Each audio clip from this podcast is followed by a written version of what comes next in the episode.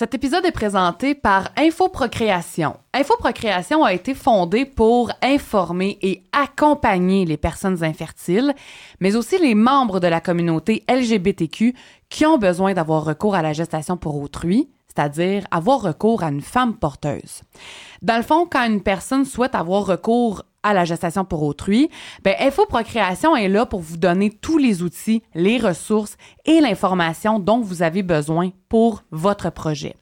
Que vous souhaitiez comprendre les lois encadrant le processus, que vous soyez à la recherche d'une femme porteuse ou à une toute autre étape dans votre démarche, Infoprocréation vous propose des séances d'information sur tout ce que vous devez savoir sur les aspects médicaux, légaux, psychologiques et financiers. Si vous souhaitez en savoir plus sur Infoprocréation, réservez un appel découverte qui est complètement gratuit. Et pour prendre rendez-vous, c'est super facile. Visitez le info-procréation.ca. Infoprocréation, votre boussole en procréation assistée.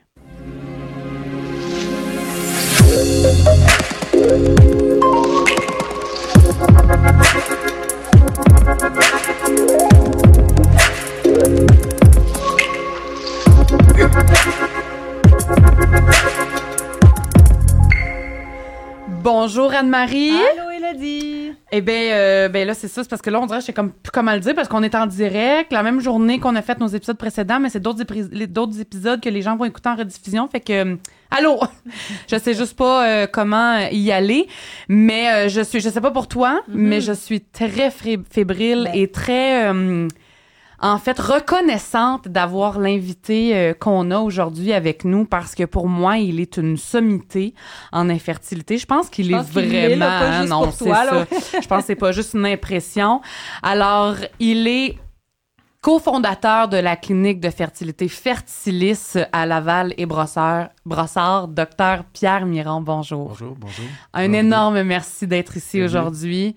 On est très, très reconnaissante de votre présence. On sait que vous êtes très occupé. Vous étiez à la clinique juste avant d'arriver, Oui. d'ailleurs.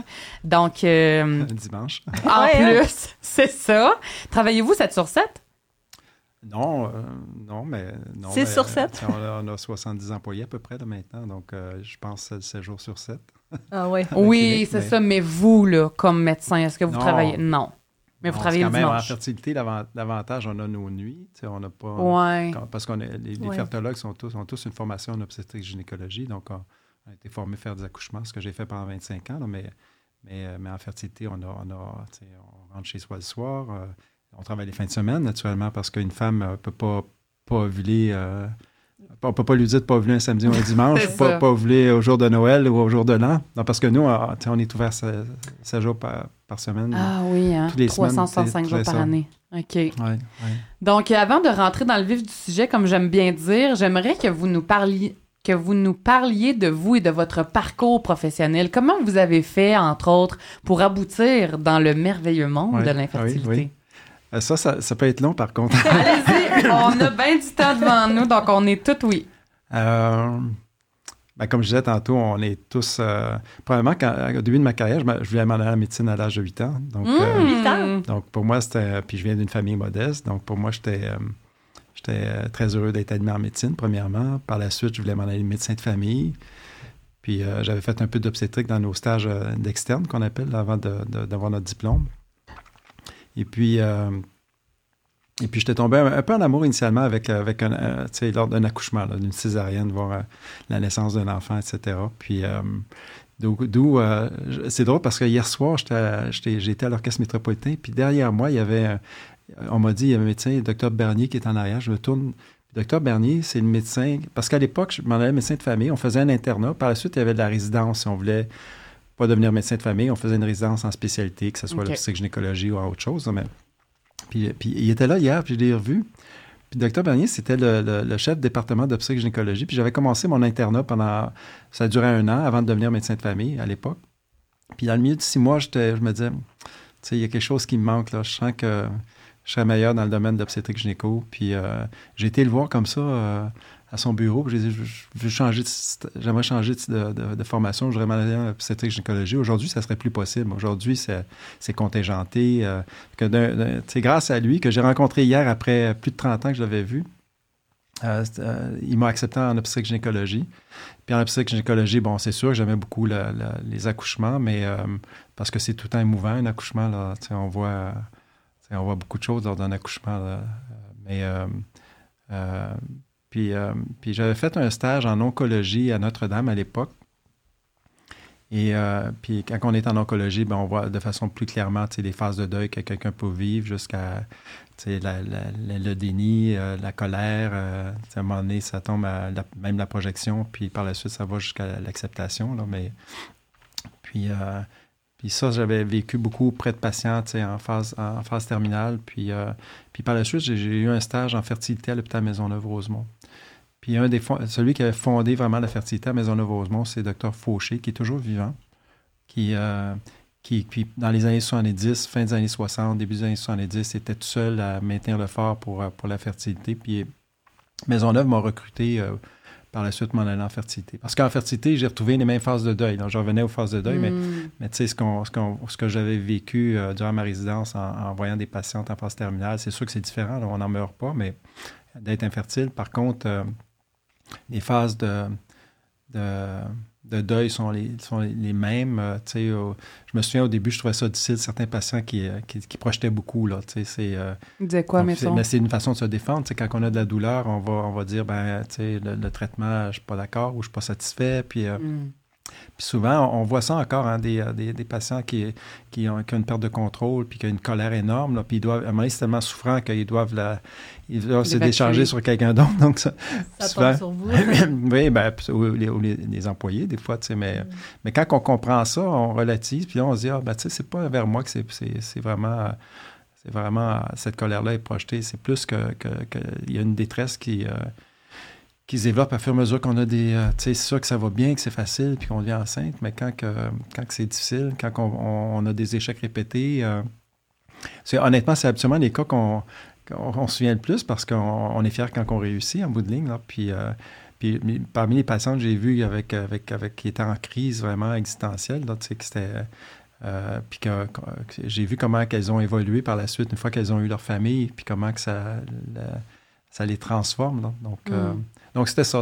La fertilité, ça a été la première raison pour laquelle j'ai décidé de m'en aller dans le domaine, c'est de voir ça. Puis, euh, puis en plus, il faut, se- il faut se projeter dans les années, euh, début des années 80. Il n'y avait pas beaucoup de choses en, en fertilité. Et, non, euh, au Québec, et les gens, euh, fertilité, on faisait des inséminations, mais c'était même cervical, c'était même pas, c'était pas de traitement du sperme, là, il n'y a pas de lavage de sperme. OK.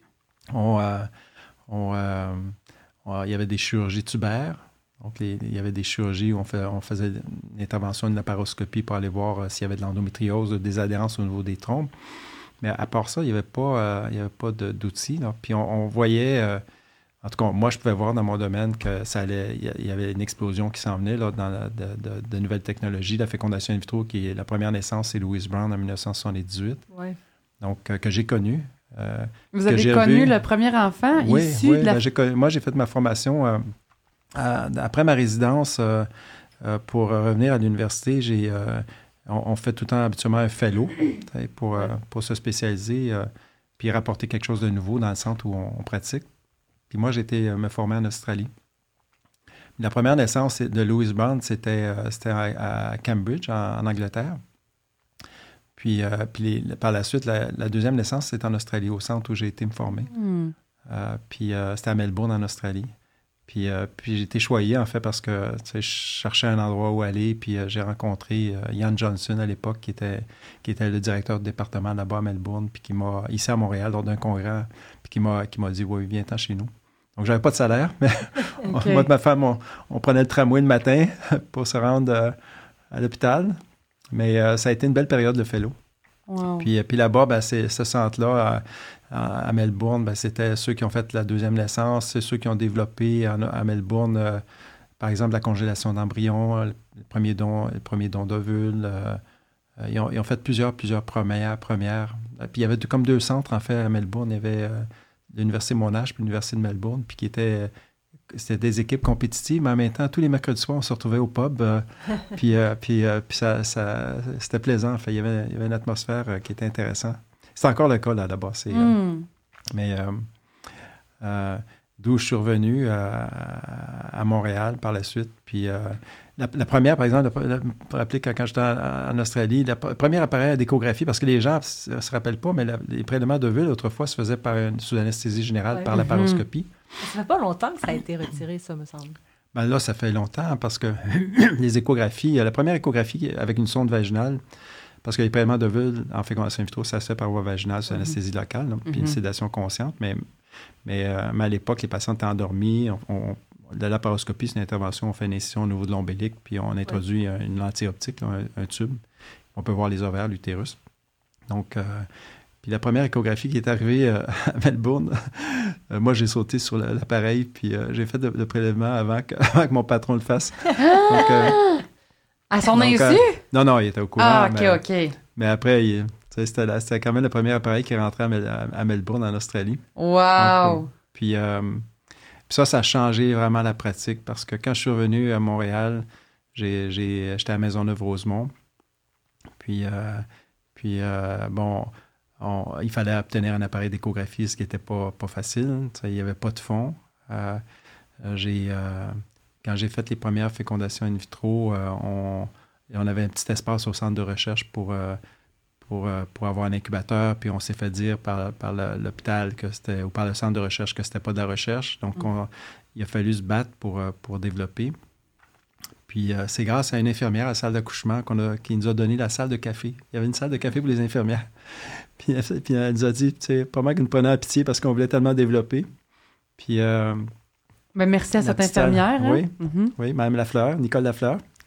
Euh, puis, euh, elle nous avait donné, puis les infirmières, parce que c'est quand même leur salle à café, là. Vous pouvez Ouais. penser, non? Ouais. Puis euh, c'était la salle d'accouchement. Donc, on, on avait un petit espace avec un petit incubateur, avec un purificateur d'eau. On faisait nos milieux de culture à l'époque. Hmm.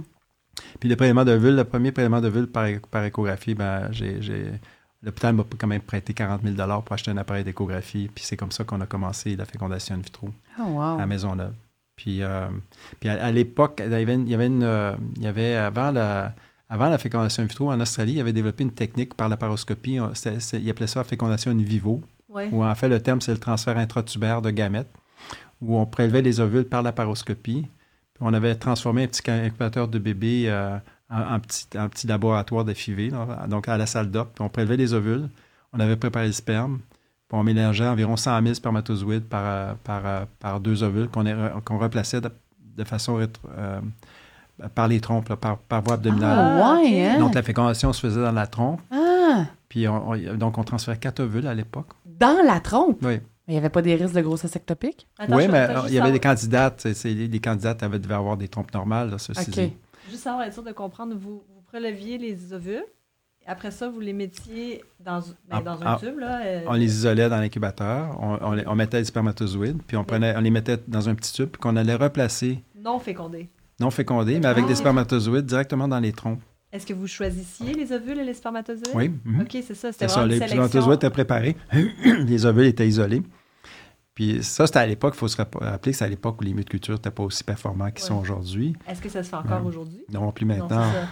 Parce que, parce que l'échographie vaginale, elle a, elle a bouleversé la pratique. là, Parce qu'avant, tous les prélèvements d'ovules se faisaient par voie abdominale. Hmm. Donc, la première naissance, ça, a demandé, je ne sais pas combien de dizaines de laparoscopies, la première naissance au monde, pour obtenir un enfant. Là, donc, euh, donc, les femmes se faisaient opérer, réopérer, réopérer pour prélever des ovules Ouais. par, sous anesthésie générale. là. Maintenant, le, le prélèvement d'ovules, de- depuis l'avènement de la, la sonde endovaginale échographique, les, les ovaires sont. Il faut situer que les ovaires sont très près du fond vaginal. Mhm. On- les- souvent, les- d'ailleurs, les patients se posent tant la question comment qu'on fait là, le prélèvement. Donc, il faut, il faut imaginer qu'il y a l'utérus dans le centre. Puis sur les côtés, il y a les trompes et les ovaires. Puis en réalité, on ne passe pas par, par l'utérus pour prélever des ovules. On, on gèle la paroi vaginale. Puis on va ponctionner de chaque côté. Puis l'ovaire Mhm. est à- très près, en général, de, de la paroi vaginale. Donc, euh, donc euh, des fois, seulement quelques millimètres. hein. des fois, moins d'un centimètre. Souvent, on est dans l'ovaire. Ah, OK. Donc, euh, donc c'est pour ça que la, la technologie, ça l'a complètement changé, beaucoup plus, euh, plus tolérable. Tu sais, je dis tant les, souvent des craintes quand on fait un prélèvement de vulve, que ça peut être, ça peut être douloureux. Ça va varier là, honnêtement d'une patiente à l'autre. Mais en général, les femmes vont dire, tu sais, quand on pose la douleur sur 10, ils vont dire que c'est environ 3. Puis souvent, quand on compare ça, parce qu'il y en a qui vont sûrement se reconnaître là-dedans, là, mais quand on compare ça à, à une hystérosalpingographie, une hystérosalpingosonographie, on va évaluer la, la perméabilité des trompes de Fallope. Le prélèvement de vulve est souvent moins douloureux que, que cet examen-là, l'examen des trompes. Donc, souvent, quand les patientes l'ont fait avant, ça les rassure quand on leur dit, regardez, on va faire un prélèvement de vulve, mais ça devrait être moins sensible que le, que l'hystéro parce que c'est fait sous euh, sédation consciente. Donc, la patiente est éveillée. Ça pourrait être fait sous anesthésie générale, là, mais, mais honnêtement, en, en général, ça se fait super bien. OK. Des cas Non. extrêmes là, de douleur, là, genre moi, est-ce que ça se ferait en anesthésie euh, générale? Oui, ça se fait. Ouais? Oui, mais il faut avoir une équipe d'anesthésistes, ce qui n'est pas ça, évident. C'est ça. C'est parce que faut imaginer de mobiliser un anesthésiste euh, 7 jours semaine, euh, puis ils sont déjà, euh, il y, en a très peu en fait. Mais, mais honnêtement, il y, a, il y a des endroits, par exemple en Europe, qui vont utiliser du, du propofol, qui est un médicament qui fait comme, mais il y a un anesthésiste qui est présent dans la salle. là. Donc la, la patiente est inconsciente complètement là, pendant le prélèvement. Mhm. Donc ils mettent un, un masque pour ventiler un petit peu avec de l'oxygène, mais il n'y a pas d'intubation. Donc ça, ça se fait, mais, mais euh, tu sais, ce que vous me dites, euh, ça a été difficile pour vous. euh, vraiment, vraiment, habituellement, les patients vont dire que c'est relativement tolérable. Ça dépend de la position des ovaires, ça dépend combien il y a de follicules. Mais tu sais, si c'était, habituellement, là, tu sais, si c'était, comme c'est bien toléré, en général, on Oui, oui, ne fait non, pas d'anesthésie générale pour ça, ça parce que c'est plus par risqué. cas aussi, Oui, hein. oui, Hein? ben oui. Ça doit être du cas par cas. Chaque Oui. femme doit réagir différemment aussi. Oui. Mais euh, des fois, j'aimerais ça qu'une femme, tu sais, euh, on filme pour que les, les autres femmes voient c'est quoi un prélèvement de vulve, tu Ben, sais, Il y en pour, a, pour être- il y parce a qu'il y a une souvent qui une a crainte. été euh, filmée. euh, un- il y a eu un reportage qui s'appelle Porteuse de vie qui est passé Oui. sur Cra- Crave. Puis il y a une femme, Amélie Ouais, qui a accepté, oui. Euh, c'est son histoire à elle. Puis on la voit se faire fonctionner. prélèvement, oui. Ah, ouais, hein. oui. Euh, En moyenne, on a environ euh, 8 à 10 ovules qu'on recueille donc en fécondation in vitro. Mais bon, que ça, ça a été, euh, ça a été le début de la ma carrière, surtout quand je, suis- quand je suis revenu.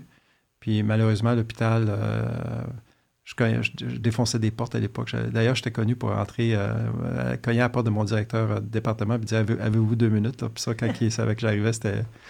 Puis, euh, donc, euh, puis j'allais voir le directeur général parce que je n'étais pas satisfait. Je trouvais que, il y avait tout des. euh, Probablement avoir accès à une mesure de follicule, c'était compliqué. C'était les radiologistes qui voulaient absolument avoir le contrôle là-dessus. Euh, Les Mm. patients attendaient des heures. Il n'y avait pas d'espace. Pour, euh, quand j'ai été voir le directeur général, j'ai demandé plus. Il m'a dit, Pierre, euh, euh, euh, Claude Desjardins, qui, est vraiment quelqu'un que j'aime beaucoup, là, qui, qui, qui est un, un des mandarins dans l'État, là, qui, a, ben là, il est à la retraite maintenant, mais, mais euh, à un moment donné, il m'a dit, Pierre, fais, fais ça à l'extérieur de l'hôpital. Donc, en fait, c'est un peu par dépit que j'ai été en privé, Fait que j'ai commencé Procréa, parce que j'ai fondé Procréa, moi, en Mhm. 1990, Vous avez fondé Procréa à Montréal. à Montréal, puis à. Québec aussi après. Ah, OK. Oui. Oui.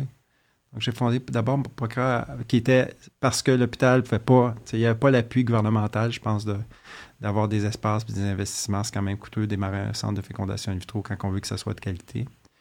Donc, euh, donc sur ces conseils de mon directeur général, qui, que j'ai revu plus tard dans ma carrière, euh, il m'a. euh, j'ai démarré Procréa. Puis là, j'ai été chercher En quelle année, euh, On a fondé, j'ai incorporé Procréa en 1989. Puis j'avais rassemblé d'autres médecins avec moi. Donc, il, y avait, il y avait quatre autres médecins.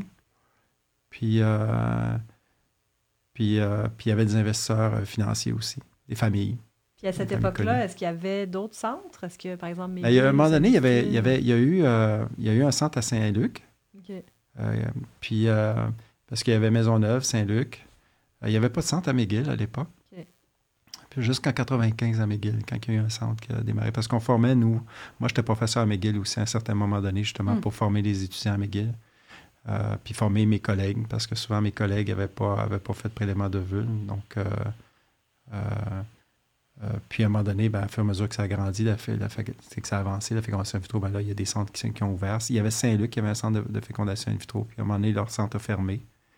Euh, puis euh, ça n'a pas été facile, je veux dire, pour ceux qui ont essayé de démarrer des centres de fécondation in vitro au début, parce que, parce qu'on, que soient les équipes, là, on n'avait pas les appuis nécessairement. Il y avait, le- tu sais, la première naissance, c'était à Québec, hein, c'était en 1985. Ah, Puis, ouais. euh, puis euh, Dr. Rioux, puis à un moment donné, le centre a fermé également. Donc, tu sais, il n'y a, jamais eu de grands appuis euh, initialement pour nous aider à démarrer. euh. Puis c'était aussi perçu à l'époque, euh, il y avait beaucoup de groupes de anti-procréation. hein. Ah, ouais. Il y avait, il y avait puis c'était, je dis tant, c'était des femmes intelligentes, mais qui étaient anti-procréation complètement, là, que c'était le médecin qui exploitait le corps de la femme. Eh mon Dieu. tu sais, puis que c'était pour faire de la recherche sur la le corps de la femme. Donc, c'était, ça, c'était difficile à vivre, honnêtement, parce qu'on, comme médecin, j'essayais de faire de mon mieux pour aider les gens. Puis, euh, puis on, on voyait que dans les médias, on était souvent mal perçus. Là. Portion d'éternité, le film qui a été fait, là, je ne sais pas, ça, vous êtes trop jeune, c'est pour ça. Mais il y a un film, Portion d'éternité, qui est un film terrible, là, parce que c'est, euh, c'est l'histoire, avec deux bons acteurs, euh, comment il s'appelle, Pelletier, puis... mais bon, l'histoire, c'est un couple qui, qui est sur la fertilité, puis là-dedans, tu as un biologiste médecin qui, euh, qui fait des choses pas correctes dans le laboratoire, puis euh, euh, qui, en tout cas, des, une histoire d'horreur. À la fin, le couple meurt d'un accident parce Ah. qu'ils se chicanent, Ah, parce qu'ils ont des quadruplets, tu sais, ou quelque chose Ah, semblable. mon Dieu, OK.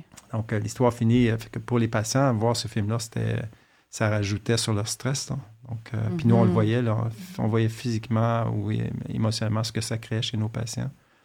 Donc, puis, puis j'ai- je me suis tout le temps dit qu'un jour, ben, les femmes euh, vont parler. C'est celles qui traversent ces traitements-là elles vont dire c'est quoi, elles vont dire euh, euh, pourquoi ça vaut la peine d'appuyer ces technologies-là socialement. Puis, euh, c'est-tu nous, ça, les Oui, femmes c'est qui allaient c'est ça, parler dire. toutes les femmes infertiles, les couples infertiles, tu sais, mais les- parce que les, les- c'est, c'est- c'est sûr que les, les hommes sont plus discrets, là, mais, Ouais. mais je trouve que les femmes ont tenté celles qui, euh, qui ont tenu le flambeau. Là. À un moment donné, ça m'a fait du bien. Et puis c'est pour ça que, qu'il y a, qu'il y a eu, euh, sais, on parlait des associations de couples infertiles. Ouais. sais que- En 2005, je suis allée voir finalement que ça a Ah, été en fait. 2005, mais avant ça, en Oui. 1900, euh, il me semble que c'est fin des années 80-90, il y a eu Déméter, la première association des couples infertiles au Québec. Puis, euh, euh, puis ils n'ont pas eu le soutien euh, financier qu'ils auraient dû avoir des gouvernements. Là, euh, puis, euh, puis- souvent, quand on est infertile puis qu'on est sur une, une association, ben on, à un moment donné, on a nos enfants. sais, Puis, euh, que, ce qu'on me disait souvent, les, les- les patients me disaient, tu sais, je, suis conseil d'administration du, euh, euh, de l'association de couple infertile, mais là, j'ai mes enfants. Euh, puis ma vie a changé. Puis, puis quand, quand je siège sur le conseil, je revis ma douleur. là. Même si elle avait des enfants, elle vivait la douleur de- d'être infertile. là. Donc, donc souvent, les gens délaissaient. Donc, c'est ça qui était difficile à maintenir une association Ben de oui. couple infertile. Mais ça a joué un rôle quand même très important parce que euh, après Déméter, il y a eu l'Association des couples infertiles du Québec. Comme je dis, j'étais présent quand on a constitué la- la- la- la- l'association. il y avait cinq, couples euh, dans une petite réunion de cuisine euh, à Saint-Esprit de, dans la Nausière. Mais bon. Puis, euh, puis ça, ça a été très, très important dans l'histoire, je pense, de, de ce qui se passe socialement en fertilité aujourd'hui parce que ça, ça demandait. Les médecins, on, peut parler, mais on n'est pas nécessairement écouté par les gouvernements. Euh, les, les- les associations de patients, ou, euh, vous avez une voix plus forte, honnêtement. Mm. Puis, euh, puis il y, a, il y a eu. il y a eu une, une- une- une patiente, Caroline Amiro, qui a, qui a été présidente de l'association, qui était avocate, qui, qui avait une belle élocution, qui parlait très bien, donc qui était, qui était bonne dans les médias aussi, qui a, qui a défendu euh, vraiment les couples infertiles. Puis euh, en 2000, non, c'était en 2005, vous me dites, que ça a été Euh, fondé? ça a été fondé, l'Association Ouais, Infertilité. Québec, oui. Mais il y a eu en, euh, en 2008, 10 juin 2008, on a réussi à, à faire une, à provoquer une, une journée en commission parlementaire. Puis, euh, puis là, il y avait moi, il y avait, il y avait Corinne Amiro qui était là, puis il y avait Julie Schneider. Donc, c'était le trio, je- c'était le trio parfait parce Ouais. qu'on avait le côté médical, science, il y avait le côté patient, puis il y avait le côté de, de, de Julie Schneider qui, est- qui est bien qui, elle connu. aussi, qui est- euh, c'est ça. que- ben oui. hein? mhm. Donc, euh, puis je trouve que ça, ça a été une, une journée pivot parce que ça a fait comprendre plus au gouvernement pourquoi c'est important de supporter euh, les, euh, les soins en procréation assistée, puis que l'infertilité, c'est une maladie. Donc, euh, Attends, c'est une maladie? ben oui, c'est une maladie. C'est ce qu'on ce se demandait. Qui a conclu, confirmé que l'infertilité s'était reconnue comme étant une euh, Ben, en maladie? 1992, moi, j'ai passé une résolution à l'Association des obstétriciens et gynécologues du Québec qui a été approuvée, comme, comme quoi on reconnaissait que l'infertilité était une maladie Ah ouais, hein? Ouais. Au Québec? au Québec. Puis en commission parlementaire en 2008, c'était Philippe Couillard qui était ministre de la Santé à l'époque. Puis il l'a dit verbalement que c'était une maladie. Alors, Donc ça, ça a été- couvert Ouais. par défaut? Ouais. Ben, Par vous savez, à l'époque, à l'époque, on était en commission parlementaire, le 10 juin 2008, lorsque je mentionnais, on était en commission parlementaire, puis Philippe Couillard, il y avait une question de rapatriement de juridiction provinciale fédérale. le fédéral s'était ingéré dans, dans le domaine de la santé qui était de juridiction provinciale, puis avec raison, le Québec euh, a été jusqu'en Cour suprême, là. puis il voulait rapatrier ça. Donc, donc, il y avait une nécessité pour le ministre à l'époque de passer un projet de loi, de faire adopter un projet de loi. Puis ce qui est, la seule chose, la seule résistance qu'avait Philippe Couillard, c'est qu'il ne voulait pas que ça soit payé. Il voulait contrôler. Mais, mais il, y avait, il y avait une raison de vouloir contrôler, c'est de rapatrier no- notre juridiction au Québec là, sur la santé. Mais, mais il ne voulait pas couvrir. Puis c'est pour ça qu'en fin de commission, il a retiré son projet de loi plutôt qu'accepter, parce qu'on avait les partis d'opposition. C'était un, gouvernement minori- minoritaire à l'époque. Mm. Donc, il ne fait pas passer le projet de loi sans l'appui des, des partis d'opposition. Puis on avait l'ADQ de l'époque, puis avec ben, Mario Dumont. Puis il y avait le Parti québécois aussi, qui était, qui était avec nous. Et donc, euh, le projet a été bloqué euh, dans, dans- le contexte où le ministre refusait que ça soit couvert. Puis, euh, puis là, il a démissionné quelques semaines après pour, pour d'autres raisons, là, je présume. Puis, euh, puis, puis étrangement, le Parti libéral est devenu le parti porteur de flambeau. Les, les élections qui ont suivi quelques mois après pour dire qu'il voulait que ça soit couvert. Donc là, on avait l'appui de tous les partis. Puis effectivement, le Parti libéral a vraiment respecté sa promesse, c'est qu'il a, il a implanté le programme en 2010, comme vous savez, de 2010 à 2015. Donc, euh, puis ben, ça a été aboli en 2015 quand, quand Philippe Couillard est devenu premier ministre du Québec. Donc, euh, c'est un peu l'histoire. euh, Hmm. euh, puis, euh, puis l'ADQ, ben, par la suite, a fait, a fait la suite avec le programme qui a été rétabli en 2000. euh, Il a été rétabli 21. partiellement parce que c'est juste Partiellement, oui. un cycle, Mhm, c'est ben oui. même pas... euh, Non, c'est Ah ça.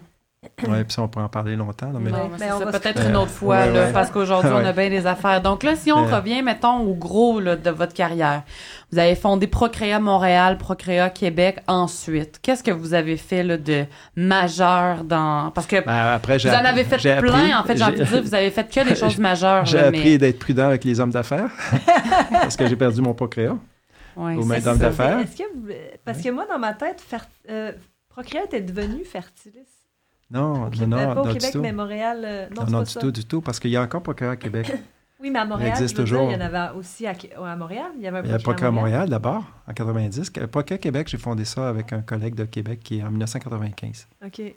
Puis, euh, puis honnêtement, c'était pas tout compliqué à construire. On- tu sais, C'était copier-coller. là. Tu sais, Il y avait Ouais. déjà Sur Montréal. Puis j'avais une équipe j'avais, euh, qui permettait de démarrer le programme là-bas. Puis euh, on avait formé médecins. On avait, euh, donc, euh, puis il y avait un besoin à Québec.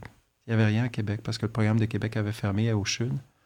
Donc, euh, ce, qui est, ce qui était triste. Puis pourtant, il y avait des bonnes équipes en, recherche en biologie de la reproduction à Québec, qui est toujours le cas. là. Mais comme à Maisonneuve à l'époque, il, y avait, il y avait des volets euh, de biologie de la reproduction qui étaient forts. Donc, euh, donc après Procréa, euh, je suis retourné à l'université. Je suis retourné professeur à l'université à l'hôpital Maisonneuve-Rosemont. Je suis retourné faire des accouchements. Hmm. Puis, euh, puis comme j'ai perdu mon entreprise, je rêvais de redéma- redémarrer. Donc, j'ai rêvé pendant 13 ans. Pour ça que, pour ça que mes patients, c'est difficile. Moi, je suis, je suis, je suis résilient, puis, euh, puis déterminé. Donc, euh, quand ils me voient, tu sais, euh, habituellement, c'est euh, sûr que je n'irai pas jusqu'à percer quand je trouve pas des traitements peuvent être utiles, mais, mais je suis très, très déterminé. Donc, euh, donc euh, quand j'ai confiance qu'on peut réussir, là, les, les patients le savent. Puis, euh, puis je les encourage à ne pas, à pas lâcher. Parce que souvent, vous savez, c'est les hauts et les bas. hein. Donc, vous êtes autant déterminé dans votre vie prof- euh, professionnelle qu'avec vos patients pour leur faire des bébés. Ah oui, ben ouais, ben ce qui est agréable dans la pratique, c'est que. Puis si je ne m'étais pas trompé en, en 1985, tu sais, quand j'avais décidé de m'aller en fertilité, c'est que je me disais, là, il va y avoir plein de choses qui vont se développer, euh, des, des innovations technologiques, puis ça n'arrête pas. Là. Y a, y a- y a- je pense que c'est une balance entre euh, de savoir qu'on peut aider les gens, puis de l'autre côté, euh, ceux qu'on ne peut pas réussir à aider, des fois, il y a des, il y a des, innovations qui permettent de réussir. Là. Euh, J'aimerais juste revenir, si vous me permettez, sur les encouragements, parce que vous venez de dire que vous encouragez vos patients, que vous êtes euh, très Ouais. déterminés, tout ça. Ouais. Non, mais c'est que hier, j'ai fait une publication pour annoncer votre venue à l'épisode euh, euh, au podcast aujourd'hui. J'ai fait une publication sur Instagram et Facebook avec votre photo. Et euh, il y a une de vos patientes qui a commenté et elle a dit c'est grâce au docteur Miron que je suis enfin enceinte de 16 semaines.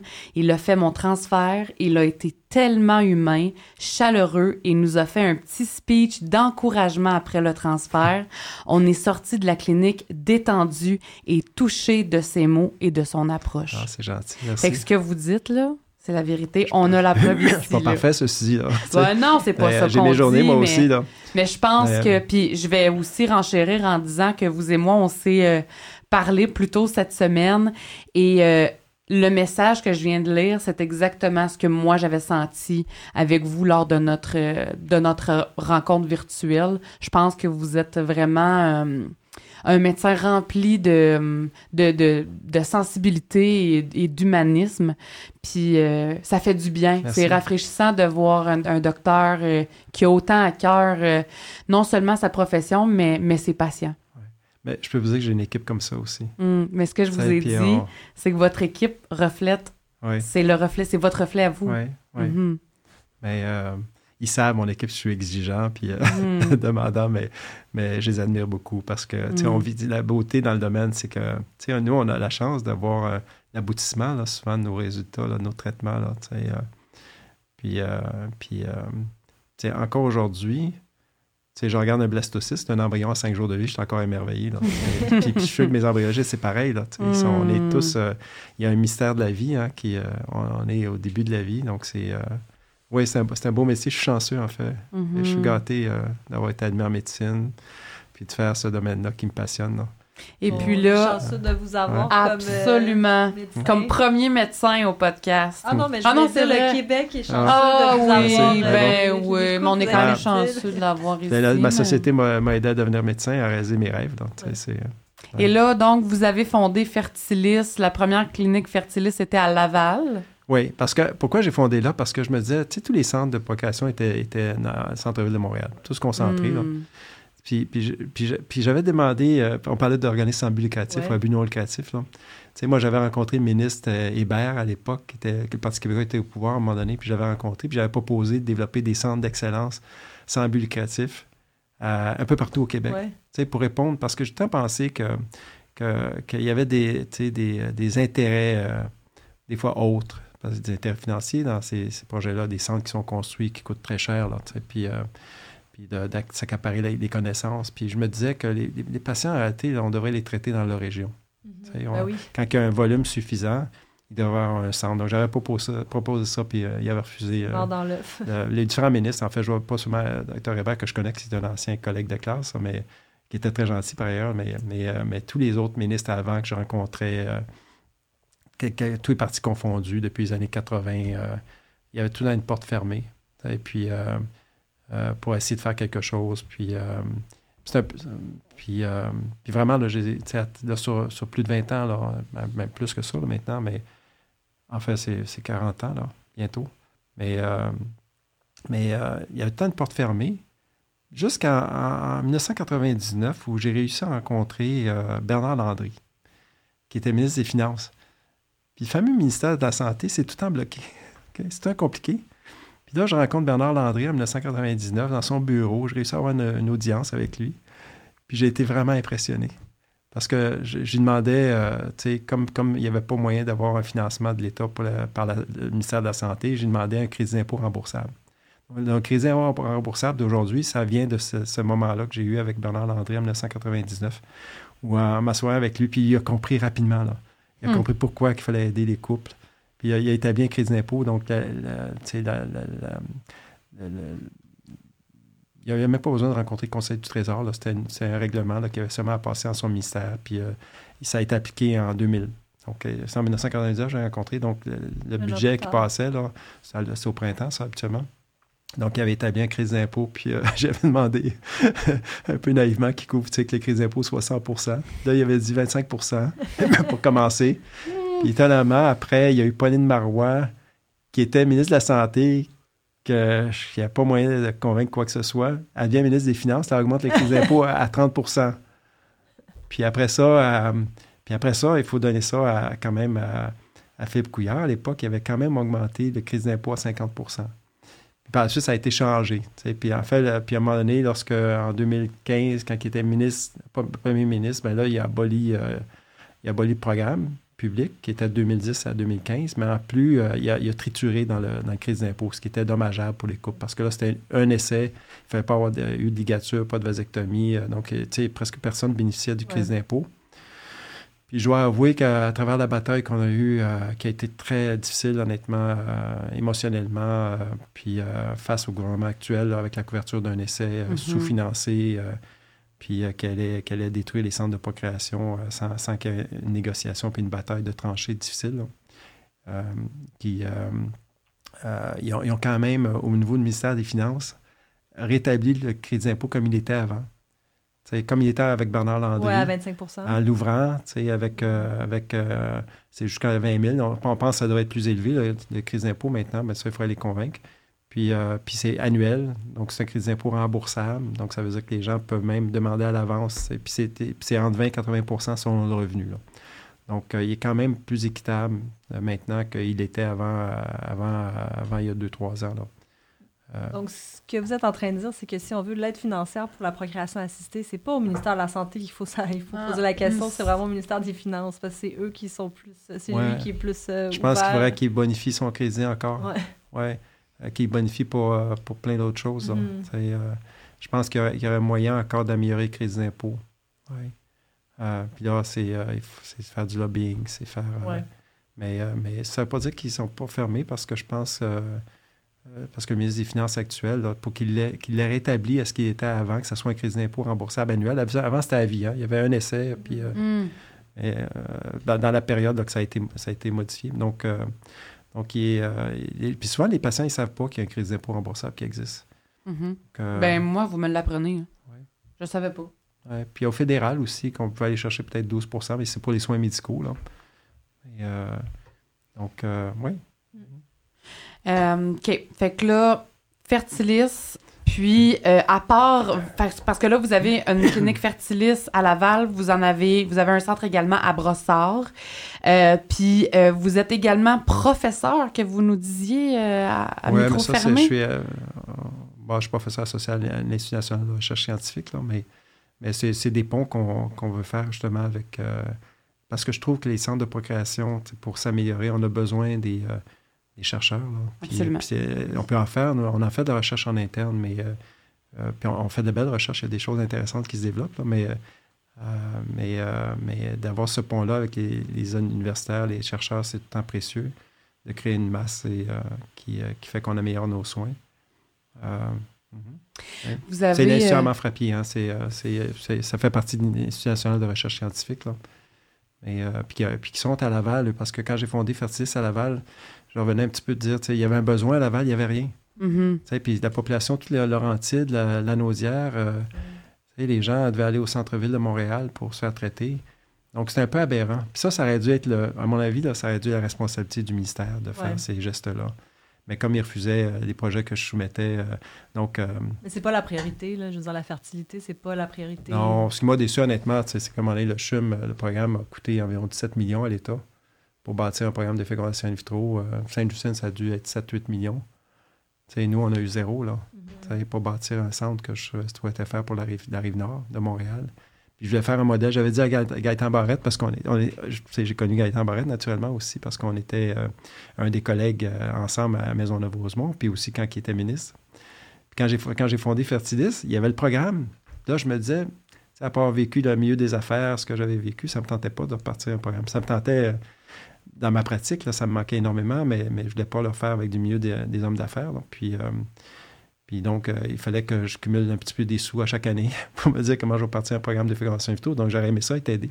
Mais, mais Fertilis, je suis très, très fier. C'était un super beau centre à Laval. Mm-hmm. Puis ça, on, va fêter notre dixième année euh, le 6 janvier mm-hmm. prochain. Oui, on voulait le souligner, justement. Puis, puis, puis ben, probablement à cause de mon... Je sais pas pourquoi, là, je ne prends pas ma retraite, mais vous aimez trop Parce que j'ai l'impression d'avoir 40 ans encore, mais, mais euh, parce que c'est à cause des patients. C'est l'autre qui me tenait. Ah. Mais, euh, mais sur la rive, euh, la rive sud, ça, a été un, ça a été un autre beau projet. Parce qu'à fur et à mesure que j'ai bâti des centres de procréation, ça s'est tout amélioré. Il y a tout le temps, on voit des innovations en ingénierie. donc, donc celui ça, ça arrive ça, je suis particulièrement fier. Ben, Laval est aussi bon, là. Les mm-hmm. taux de succès sont aussi bons, sauf que c'est les gens ne voient pas, c'est beau quand on va à la rive sud, mais ils ne voient pas aussi en arrière là, toute la, la, technologie dans le laboratoire. Puis, donc, puis on, on, a fait ça à des sommes vraiment raisonnables comparativement à ce que l'État investit pour bâtir des centres de procréation. mais, euh, mais bon. Euh, donc là, c'est l'objectif de la Rive-Sud, c'est la même chose. C'est de dire, je vais démontrer encore qu'il y a un besoin parce que les gens de la Rive-Sud sont, sont négligés. Mm-hmm. Euh, ça fait combien de temps que sur la Rive-Sud? C'est, mon Dieu, on est en je me souviens plus, ça fait-tu deux ans? Le projet était, ça, ça, ça, a été cinq ans qu'on y a pensé. On attendait que ça soit bâti. On est, euh, je voulais que ça soit un endroit particulier. OK, dans quel que ça soit facilement accessible. Parce qu'il y, a le REM qui arrive, nous, dans, notre, dans, notre, euh, dans notre édifice. Donc, euh, la dernière station du REM à Brossard, ah. elle rentre directement. Donc, les gens partent de ah, Montréal peuvent se retrouver facilement sans sortir à l'extérieur. Mais bon. C'est où les prochains fertilistes?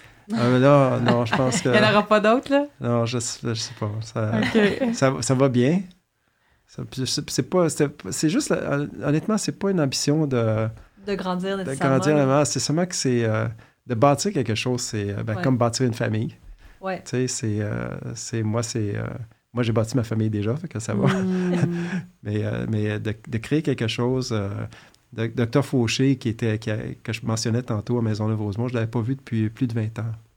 Puis je l'ai invité à l'ouverture sur la rive sud. Puis on a fait une petite plaque pour lui, euh, hmm. pour, euh, parce que je trouve que c'est oublié, ces histoires-là. À Maisonneuve-Rosemont, les gens ne savent pas qu'il y a eu de la, fécondation in vitro. Là. Ah Même l'hôpital ne le mentionne pas dans son, dans son histoire. Là.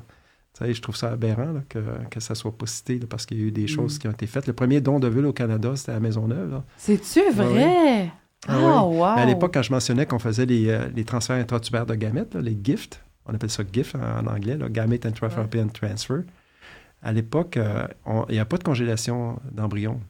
Donc, on se retrouvait avec des, des ovules surnuméraires, qu'on, soit qui étaient détruits ou soit qu'on disait, on proposait de, de, de, les léguer à une autre femme. Puis, puis, euh, puis, puis puis c'est drôle parce qu'à l'époque, je faisais des dosages d'estradiol à tous les jours, pour préparer. Parce qu'on sait, vous savez comment c'est un transfert d'embryon congelé, là, où, euh, euh, préparer un endomètre pour, pour un transfert. Puis, euh, puis à l'époque, c'était des prises de sang tous les jours. On fait plus ça maintenant. Mais, mais on essayait de. On apprenait, là. Puis, puis, puis c'était une, dame qui avait légué ses ovules à une autre femme. Parce qu'on utilisait les quatre ovules qu'on injectait dans les trompes, là. Mm. Puis il en restait d'autres qu'elle avait léguées, puis, puis ça avait fonctionné. Oui. Ouais, puis c'était une dame qui avait une ménopause, qui était... Ah, ouais. Oui, parce qu'on peut être enceinte même si on ben, est en ménopause. Je veux dire, on peut préparer prématurément, là, je veux dire. Tu n'avais pas 56 ans, c'est une femme ménopausée à l'âge de 30 ans. De médicalement préparer l'utérus, même d'une femme complètement ménopausée, à accepter un embryon? Ah oui, oui, oui. C'est ça. Oui, oui. Oui, une femme qui est ménopausée prématurément, il y a plein de causes hein, de, de ménopause chirurgicale. Quelqu'un qui a de l'endométriose puis qui a été réopéré, la, la, plus, de, plus de fonction ovarienne, ça peut être une, maladie auto-immune. Euh, donc, euh, qui fait en sorte qu'on est. Ça peut être une maladie génétique. Ouais. Euh, je suis sûr que si, si, la personne écoute ici aujourd'hui, une dame que je connais qui a eu une maladie génétique, qui a eu, qui a eu un enfant après avoir tenté tellement d'essais, là, avec un don de puis euh, qui a réussi par, par résilience. Mais bon. Euh, parce qu'on a tout le temps en tête quelques patientes dans nos carrières qui nous ont marqués. Donc, donc oui, quand on est ménopausé prématurément, notre on a un utérus en général. Mm-hmm. Donc, c'est qu'on n'a plus d'ovaire fonctionnel, donc on n'a plus d'ovule, mais, mais notre utérus est fonctionnel, on a seulement à le préparer. Donc, dans ces cas-là, on les prépare d'un point de vue hormonal. On donne des estrogènes, on fait épaissir l'endomètre, puis une fois qu'il est assez épaissi, on rajoute de la progestérone, puis on, implante l'embryon euh, quelques jours plus tard, dans, sa fenêtre d'implantation. Comme si quand on commence, quand on commence la progestérone, c'est comme si c'était un jour ovulatoire. Mm-hmm. Puis si l'embryon est à cinq jours de vie, on le transfère cinq jours plus tard dans mm-hmm. l'utérus. Donc, l'utérus est préparé. c'est le même processus qu'une femme qui n'est pas ménopausée, le transfert d'embryon. Ben, c'est différent parce que ça dépend. Un transfert d'embryon congelé, parce que si c'est un transfert d'embryon frais, là, on fait un prélèvement d'ovule, on, on transfère un embryon frais, mais lorsqu'il y a des embryons surnuméraires congelés, là, là, on doit le, resynchroniser avec la, phase euh, au niveau de l'endomètre, quand l'endomètre est réceptif, donc après mm-hmm. l'ovulation. Donc, il y, a, deux approches, en fait, principalement. Ben, il y a peut-être trois, mais enfin, on va dire deux. Une qui est que les gens qui, sont dans, qui, ont, qui, ont, traversé les traitements connaissent. Le transfert d'embryon congelé, c'est de préparer l'endomètre avec des estrogènes, de la progestérone, comme la patiente que je mentionnais pour un don de vue tantôt. Donc, ça, c'est, ça c'est on appelle ça un cycle artificiel. Donc, la patiente ovule pas à ce mois-là. Euh, Mais c'est ça que je comprends pas. Pourquoi on fait skipper l'ovulation? Ben, il n'y en a pas d'ovulation parce qu'on donne des estrogènes et des doses ah, fait qu'on peut pas produire d'hormones. Habituellement, il n'y a, pas d'ovulation. Il n'y a pas de développement des follicules, puis l'endomètre va s'épaissir, lui. On donne des estrogènes d'abord pendant une dizaine, pendant 10-15 jours. Puis quand l'endomètre, on, fait une échographie, on voit que l'endomètre est assez épaissi, on rajoute la progestérone. Comme dans un cycle ovulatoire, il y a une montée d'estrogène au début. ensuite, après l'ovulation, il y a une montée de progestérone et d'estrogène. Donc, on, recrée ce phénomène-là en, donnant des médicaments par voie orale ou par voie, puis par voie vaginale. La progestérone, c'est par voie vaginale. Puis, euh, ou intramusculaire. Puis on, ben, ouais, ça, on peut en parler, là, mais ah. moi, j'aime pas tellement intramusculaire. Ah, OK. Euh, euh, mais j'essaie d'éviter. ah oui? Il y a des risques. Euh, euh, on peut frapper le nerf sciatique, c'est douloureux. C'est, euh, puis il n'y a pas d'avantage. quand on regarde scientifiquement la, progestérone, ce soit. À moins qu'il y ait une indication de quelqu'un qui n'est pas fiable, qui, qui, a une malabsorption quelconque par voie vaginale, on peut comprendre, mais en général, on évite d'utiliser la progestérone intramusculaire. Hum, quelqu'un qui oublie tout le temps. C'est sûr que si ça donne une injection par jour, ça va être peut-être plus facile que de, faire, de prendre la progestérone deux fois par jour, par exemple. Mais mais ça, ça, on appelle ça le cycle artificiel ou un cycle simulé. On simule un cycle ovulatoire sans qu'il y ait d'ovulation pour transférer éventuellement un embryon congelé. L'autre approche, c'est un cycle, un cycle ovulatoire, tout simplement naturel ou naturel modifié qu'on appelle. Donc, euh, c'est que la patiente ovule, on la suit. Quand on est près de l'ovulation, on déclenche l'ovulation. Puis là, on sait que sept jours après, on, transfère euh, l'embryon. il, est dans sa fin d'implantation. C'est ça. Mais on donne la progestérone quand même après l'ovulation, mais beaucoup moins longtemps. Parce que le, ça, face à votre question, pourquoi qu'on aurait pris, nous, à Fertilis, quand j'ai commencé d'emblée, euh, c'est un cycle artificiel, c'est un cycle naturel modifié qu'on peut appeler, c'est qu'on donne du létrozole. Les gens qui ne connaissent pas le létrozole, c'est un, agent ovulatoire oral très simple à prendre, mm-hmm. très peu d'effets secondaires en général. Ça prend du troisième au septième jour du cycle. Puis là, on suit par échographie on, voit, on fait une échographie dans les premiers trois jours du cycle, on répète vers le jour 10, puis ensuite aux deux jours, jusqu'à temps qu'on voit un beau kiss d'ovulation. Parce qu'il y a un follicule qui est, qui est recruté habituellement. Un follicule, ça contient en général un ovule. Il y en a un dominant par cycle. Donc, qui se développe. Les autres, il y en a d'autres ovules dans les ovaires, mais habituellement, il y en a un, sur plusieurs follicules qui sont recrutés ce cycle-là. Il y en a en général dans un cycle naturel un seul. Lorsqu'il atteint 18 à 25 mm de diamètre, là, on déclenche l'ovulation. Puis euh, dans un cycle naturel modifié pour un transfert d'embryon congelé, on rajoute de la progestérone. Puis 16 jours après avoir déclenché, on transfère l'embryon. Donc, c'est un cycle où la femme a ovulé, elle, a un corps jaune, elle secrète sa propre progestérone. Puis on arrête la progestérone à 6 semaines de grossesse. Donc, 4 semaines après. Ouais, même moins. Je, voudrais juste faire une petite pause pour dire qu'éventuellement, pour, pour, tout le monde, en fait, on va avoir un épisode où ce qu'on va expliquer plus en détail les traitements. C'est quoi la progestérone, c'est quoi le. Mais juste pour, euh, oui, mais juste pour finir là-dessus, c'est que pour compléter, c'est que les cycles artificiels, ce qui a été noté dernièrement, nous, on, nous, on, a tout le temps fait à Fertilis. Euh, quand j'ai commencé Fertilis, je me suis dit, je vais essayer de simplifier le plus possible les techniques. Moins de prise. Je trouvais que c'était lourd. J'avais pris du recul. Euh, je trouvais qu'il y avait beaucoup de pression d'industrie euh, pharmaceutique. Puis je me disais, je vais essayer de simplifier ça. Puis, puis d'où on, on, avait développé ce protocole-là dans les cycles naturels de transfert d'embryons. Puis, euh, puis là, la littérature qui sort récemment depuis quelques années démontre que les cycles artificiels, il y a plus de retard de croissance. Ah, il, y a plus de, il y a plus de, de préclampsie. Ah! Dans les cycles artificiels. Des fois, c'est obligatoire. Hein. quand on fait une femme ménopausée, on, elle ne peut pas ovuler. Là. en général, un cycle artificiel, ça, c'est quand il n'y a pas d'ovulation. C'est ça. Quand on donne des estrogènes, de la progestérone jusqu'à 10 semaines de grossesse. En fait, ma compréhension, vous, corrigerez, un cycle naturel, c'est quand on suit naturellement le cycle ovulatoire de la femme, puis on, va mettre l'embryon avec la progestérone par la suite. Okay. Tandis qu'un cycle pas naturel, c'est que là, on va induire l'ovulation. Non, on n'induit pas l'ovulation. Ce qu'on fait, un cycle artificiel, il n'y a pas d'ovulation. On donne, on remplace. vous stoppez ben, l'ovulation. souvent, les patientes, euh, c'est que ça empêche qu'il y ait un recrutement d'un follicule en général. Ça peut arriver, mais en général, les patientes n'ovuleront pas. Ah oui, excusez-vous. Oui, OK. Ben, je veux dire, vous, vous induisez la, le on empêche l'utérus à être prêt. On prépare l'utérus, une préparation endométriale. Ça veut dire qu'il n'y a pas d'ovulation. Puis la seule façon que, la grossesse soit maintenue, il faut que la patiente continue longtemps la progestérone et les estrogènes. parce qu'il n'y a pas de corps jaune. Un cycle naturel, il y a un corps jaune qui sécrète de la progestérone. Dans un cycle artificiel, il n'y a, pas d'ovulation, donc il n'y a pas de corps jaune. Mm-hmm. Puis là, il faut, faut donner euh, des estrogènes de la progestérone jusqu'à 10, même il y en a qui vont à 12, semaines, mais honnêtement, à 10 semaines, c'est suffisant. Donc, est-ce que vous, vous, prescriviez plus un, protocole euh, naturel? Naturel, oui. Ah oui, hein? Oui, depuis le début.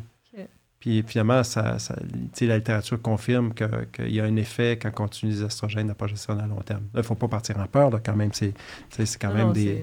Mais, mais ça, ça indique qu'il y en a plus. Donc, théoriquement, qu'on devrait privilégier nos jours des cycles naturels ou naturels modifiés, qui, eux, n'augmentent pas les risques euh, d'événements adverses en grossesse. Donc, euh, oui. Donc, ça, c'est. Euh, ben, je trouve que c'est un avantage parce que la femme prend moins de progestérone ben longtemps. parce que vous savez que c'est pas agréable, c'est par voie vaginale, puis ça mhm. coule. Puis, euh, non, c'est ça. Il n'y a pas plus de suivi médicaux quand c'est naturel parce qu'il faut vraiment suivre, suivre euh, le corps de la femme. Ben, Dans les cycles naturels, c'est qu'on fait l'échographie à six semaines. Si on voit un petit cœur qui bat, on arrête. Non, je veux dire avant le transfert. pour, pour, mener au transfert. Ah, ben, le cycle artificiel, c'est. C'est plus calculé, non? Ben, c'est parce que le cycle artificiel, quand on a des estrogènes de progestérone, tu sais que, la patiente, on, la décale au lundi, c'est correct, là. C'est, ben c'est ça, c'est ça que je voulais dire. C'est, ouais, ça peut rentrer dans les horaires de tout le monde. Des médecins. Ouais. Ouais.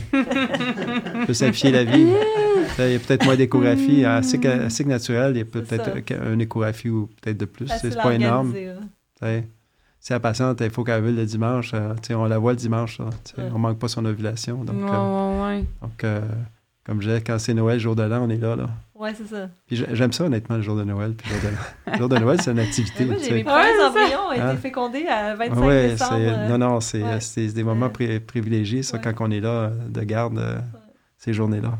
Mais là, c'est parce que là, vous, vous me je me remets en doute ou en fait je remets mon protocole en doute parce que moi sur mon protocole c'est avec euh, j'aurais pas d'ovulation là. Si je le jour où je vais aller vers il faut toujours écouter son médecin je peux pas mais ouais, merde. il y a, peut-être des raisons qu'il utilise tel protocole plutôt qu'un autre donc euh, je sais être prudent donc au pire je pourrais lui demander pourquoi vous me prescrivez ce protocole là plutôt qu'un autre? Ok donc c'est ce que je vais faire. Merci.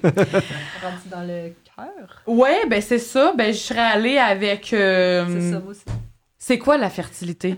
La fertilité, la, pas la fertilité. La, fertilité. Comment on fait des bébés? Parce qu'il y a des gens qui nous écoutent qui sont peut-être pas nécessairement... Euh, en fait, on espère qu'il va y avoir des gens qui vont nous écouter qui ne connaissent pas ça, comment, ça, comment on fait des bébés, ni comment on peut ne pas faire des bébés. Fait qu'on veut vraiment aller euh, au, début là, de... Ben, tu sais, euh, sur la fertilité, je reste réussi à, à, concevoir rapidement, mais il y, y, a des paramètres importants. Un, plus on est jeune, plus il y a de chances d'être enceinte. Puis ça, j'ai notre barrière principale en médecine, euh, de la reproduction, c'est l'âge maternel. Je trouve que ce, qui, est, souvent difficile, c'est sûr qu'on ne trouve pas l'amour euh, souvent facilement. Donc, les, euh, encore plus aujourd'hui, je trouve que c'est plus difficile donc, les, pour, les, couples ou pour les, pour les femmes et les hommes. C'est quoi jeune? Ben, ben, avant, nos, nos, nos grand-mères, il y avait des familles à, 20, ans, puis mm-hmm. même avant des fois, mais, mais, euh, mais c'est sûr, au fur et à mesure qu'on avance, les, meilleurs ovules chez la femme sont entre 26 et 30 ans. On pourrait dire 25-30 ans. Avant, avant, il y a légèrement un petit peu plus, étrangement, on ne sait pas pourquoi, plus d'anomalies de trisomie 21. Mais pas beaucoup, là, mais pas pour s'en préoccuper. Là. Mais, euh, mais c'est comme une courbe en U. Là. Puis euh, à, partir de 30 ans, là, là on voit qu'il que, y a de moins bons ovules ça baisse tranquillement à partir de 30 ans, la qualité des ovules. Ça chute encore plus rapidement à partir de 37 ans. Puis à partir de 40 ans, là, c'est une, chute rapide. Là, puis, puis je trouve que dans notre domaine, notre défi, c'est souvent d'obtenir des bons ovules. Mm-hmm. D'où l'aspect de la préservation de la fertilité qui, euh, qui devient en plus, de plus en plus. Les femmes ont une carrière, donc ils, ils veulent s'établir avant, puis ce qui est compréhensible, puis qui se retrouvent par contre avec euh, plus âgés sans avoir dans de voir là, à ce moment-là, voir fonder une famille. Puis, euh, puis, la préservation de la fertilité, ça, c'est des choses qui. C'est parmi les innovations qu'on a vues des dernières années. C'est euh, au niveau de la, congélation des ovules. Parce que je me souviens, quand j'étais étudiant à Melbourne, il en faisait, de la congélation d'ovules. Puis euh, il nous montrait des images où les techniques de congélation à l'époque euh, qui étaient des techniques lentes de congélation. Là. C'était programmé avec un ordinateur, puis ça prenait plusieurs, plusieurs, tu sais, 30 minutes et plus une heure, puis ça baissait tranquillement la température. Puis il y avait des cristaux de glace qui se formaient dans les ovules ou dans les embryons. Puis ça, ça détruisait les cellules. Puis il y a eu l'arrivée de la vitrification. Puis encore là, c'est, euh, quelqu'un en Australie qui est, euh, est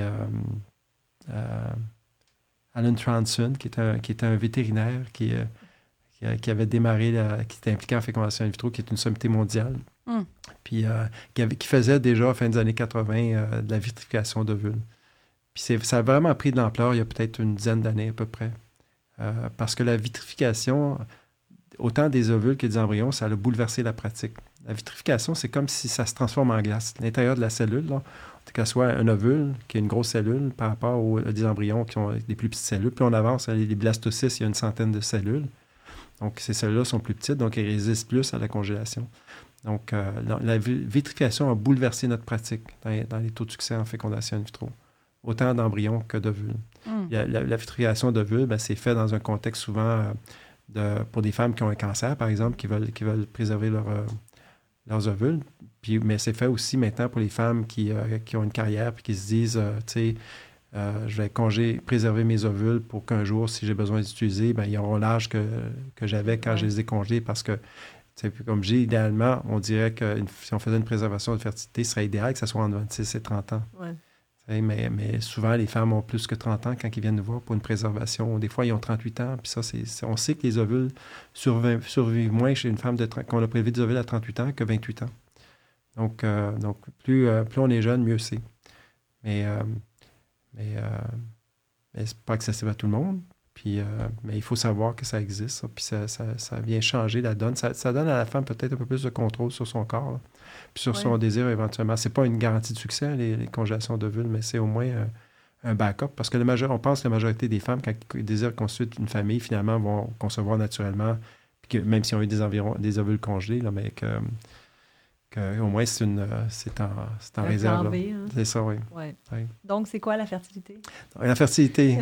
ben, ben, fertilité, c'est de concevoir idéalement rapidement. On parle d'infertilité. À l'opposé, c'est l'infertilité. L'infertilité, c'est un an d'essai. Vous dites concevoir rapidement.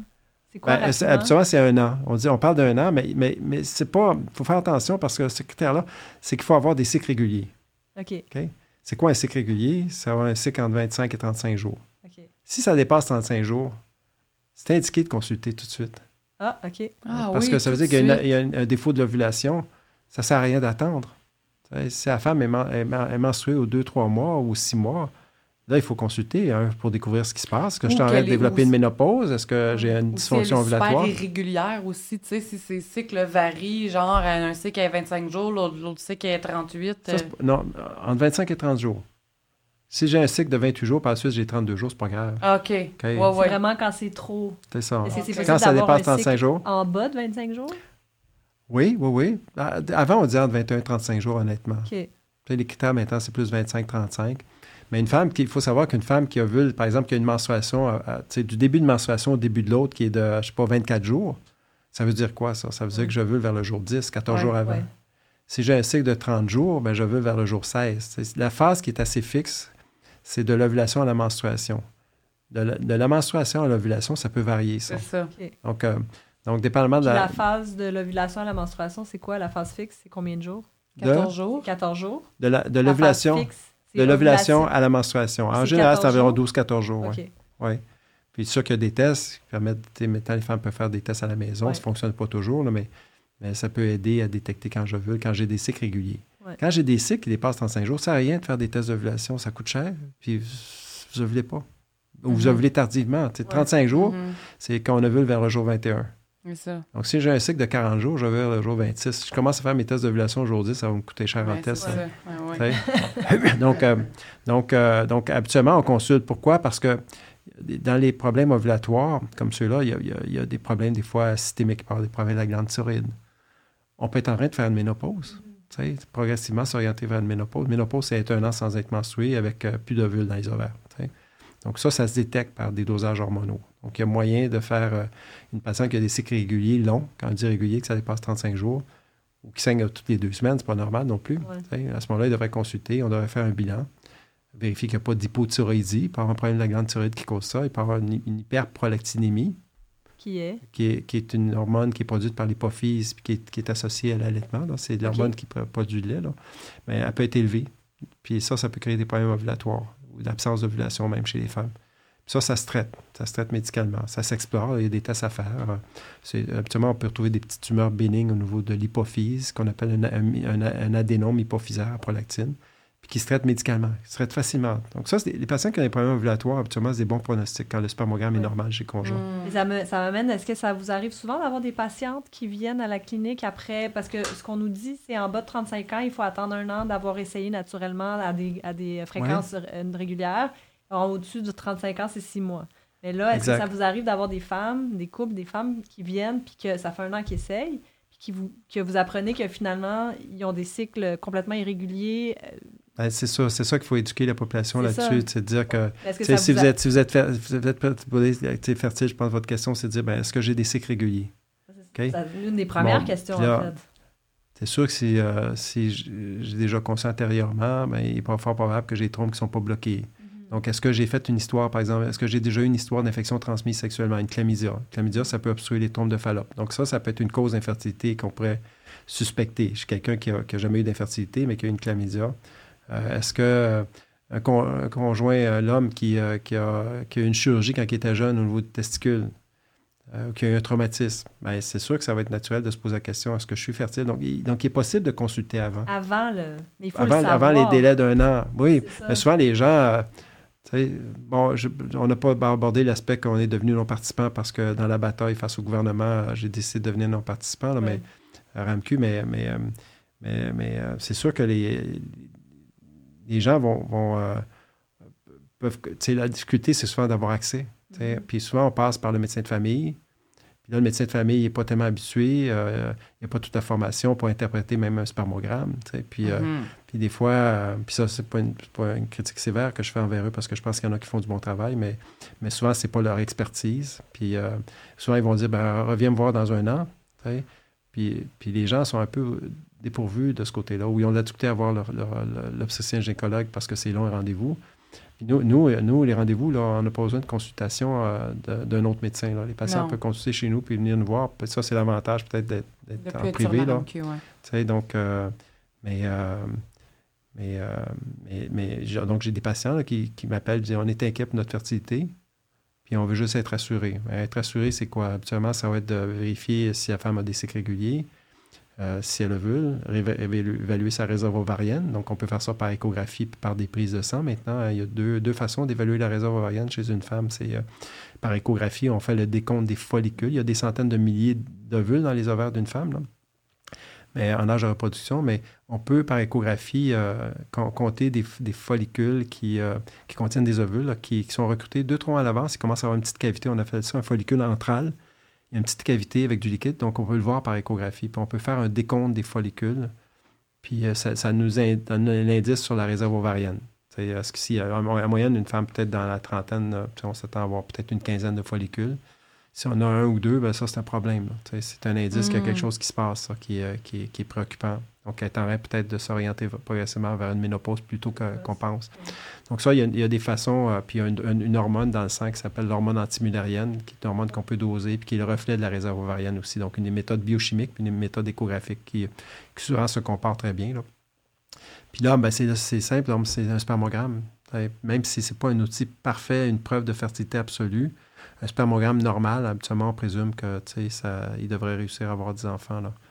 Donc, euh, donc ça, il y a des outils pour évaluer la fertilité de quelqu'un. Mm-hmm. Puis, de, de, savoir que ce n'est pas le chiffre un an qui est, euh, qui est toujours précis. Oui, on dit un an euh, pour parler d'infertilité d'un point de vue médical. Mais si, comme je disais, s'il y a quelque chose avant qui s'est produit dans sa vie, puis qu'on est inquiet sur sa fertilité, ben on peut rassurer les gens. Est-ce qu'il y a une liste qui existe avec toutes les conditions qui pourraient faire consulter avant un an? Ah, ben, Quelque part. mais ça existe, mais les, je viens d'en citer quelques-unes. des cycles irréguliers, menstruels irréguliers, euh, euh, une histoire de chirurgie chez l'homme euh, qui est au niveau génital ou des problèmes de dysfonction érectile, éjaculatoire, c'est une indication de consulter tout de suite, ça. Mm-hmm. Transmission aussi, de transmission sexuelle. Histoire ouais. antécédente d'une sapingite, qu'on appelle une infection des trompes de Fallope suite à une chlamydia. Même si on a fait une chlamydia asymptomatique, euh, qui a été traitée, souvent, la, la, chlamydia, c'est très sournois. Je trouve, je trouve honnêtement, j'en parlais tantôt, euh, dans les années 80, il y a beaucoup de chirurgie tubaire. Je trouve qu'on en voit moins. C'est sûr que la fécondation in vitro vient contourner ces problèmes-là maintenant, mais, mais, euh, mais il me semble que, qu'on, en voit moins. Il y en a. Mais la chlamydia, c'est, ça peut être très sournois. Ça veut dire qu'on peut avoir des petites crampes, être subfébrile, penser que c'est, c'est rien, puis, puis avoir eu des dommages importants au niveau des trompes de Fallope. Puis la façon d'évaluer les trompes de Fallope, ben, c'est un, un, un, examen qui a un long nom. Là. L'hystéro, sonographie. Tu sais. Hein? Oui, puis j'ai jamais voulu retenir le nom non plus. fait que je dis le test des trompes de Fallope. Plus simple. HSG, là, mais hystérosonographie, mais. Euh, ou salpingo, salpingo c'est pour les trompes. Hein. L'hystéro, c'est utérus salpingos pour les trompes. Sonographie, c'est quand on le fait par échographie, parce que ça peut être fait également en radiologie classique, cet examen-là. Donc, euh, C'est quoi les causes d'infertilité les plus, euh, pas populaires, là, mais les plus euh, courantes? Ben, je dirais les problèmes ovulatoires chez la femme. Ça, ça se fait facilement. On donne un. Tu sais, si on explore, j'ai parlé des causes qu'on va éliminer, l'hypothyroïdie, l'hyperprolactinémie. Souvent, c'est une dysfonction entre les signaux, entre le cerveau et les ovaires ça, ça se traite relativement bien par des agents oraux, que ce soit l'étrozole. Avant, il y avait le clomifène, que les gens ont peut-être entendu parler. Il y a le tamoxifène. Il y a différentes molécules pharmacologiques qui peuvent être utilisées pour induire l'ovulation chez la femme. En dehors des, problèmes systémiques comme l'hypothyroïdie, c'est donner du synthroïde, des hormones thyroïdiennes. Ben, les mm. patientes, euh, on, rétablit la fonction thyroïdienne, puis la patiente se met à ovuler normalement. L'hyperpolytinie, c'est pareil. Donc, il faut, il faut, il faut d'abord, quand il y a un problème ovulatoire, connaître la cause si on n'explore pas la cause puis qu'on traite à l'aveugle, c'est pas bon. Mm Donner, par exemple, un agent ovulatoire sans avoir vérifié s'il n'y a pas une hypothyroïdie, une hyperpolythymie, c'est pas une bonne pratique. Donc, il faut vraiment s'assurer de la cause puis la traiter en conséquence. En général, c'est des dysfonctions hypothalamiques qu'on appelle, donc quand l'hypothalamus, l'hypophyse puis les ovaires, qu'il y a un débalancement de signaux, puis ça se corrige relativement bien. Avec un très bon pronostic. Si les trompes sont perméables, que les spermatozoïdes, la majorité des patients vont, vont devenir enceintes avec des traitements simples.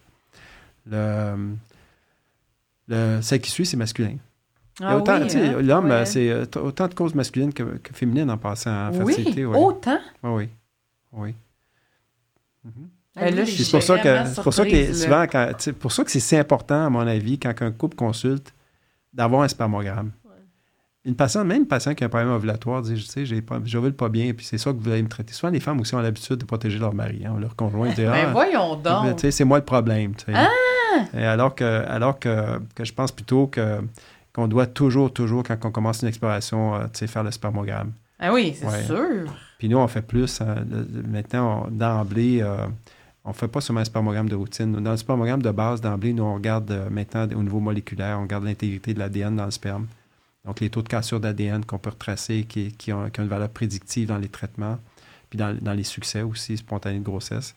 Euh, on appelle ça la dénaturation de la chromatine. Il y, a des, technologies maintenant qui, ont été développées pour pousser plus loin le spermogramme. Parce que le spermogramme, ce n'est pas un outil parfait. C'est un outil où on regarde euh, la numération, habituellement des spermatozoïdes, euh, combien il y a de millions par... La normale, c'est au-dessus de 15 millions par millilitre. on, s'attend à avoir au moins 32% de progressif. On regarde leur mobilité. Puis ça, maintenant, ça se fait euh, dans la majorité des endroits. Maintenant, euh, on, le fait, nous, en tout cas, nous, par, ordinateur. C'est par, par imagerie. on regarde, ça détecte la vitesse automatiquement des spermatozoïdes. Puis la morphologie. Puis, euh, puis on a vu depuis, moi, depuis le début de ma pratique, une chute relativement importante au niveau des, trois paramètres principaux, la morphologie, la mobilité, la numération euh, ça s'est détérioré dans la population humaine depuis, euh, depuis 100 ans. Là, fait que ça, ça, se produit. On voit, voit qu'il y a une atteinte. Qu'est-ce qui expliquerait ça, selon vous? Euh, l'environnement, la pollution, les habitudes de vie, les problèmes d'obésité, comment on s'alimente. oh my God! Donc, OK, fait que... Donc, donc tu sais, penser quand on essaie de concevoir une famille, de, de, si on fume, d'arrêter de fumer, si on se drogue, d'arrêter de se droguer. Parce que ça a un impact pas seulement sur notre potentiel d'avoir un enfant, sur la fertilité, mais également pour la santé de l'enfant. On sait que ça mhm. affecte trois générations maintenant, les, problèmes ah, d'habitude de vie. Donc. parce que quand on a un enfant, puis si on fume, puis qu'on a un enfant, puis sa petite fille-là, elle a des gonades, elle a des ovules, elle a des ovaires aussi, ça va affecter. Mm-hmm. Donc, ah ouais. donc, donc, les, les D'où c'est important l'exploration à la fertilité qu'on regarde aussi. Euh, Avez-vous des chiffres sur le. Parce que vous avez dit c'est autant homme-femme, est-ce que c'est comme 50-50? Oui, c'est à peu près 50-50. Ben, oui. oui.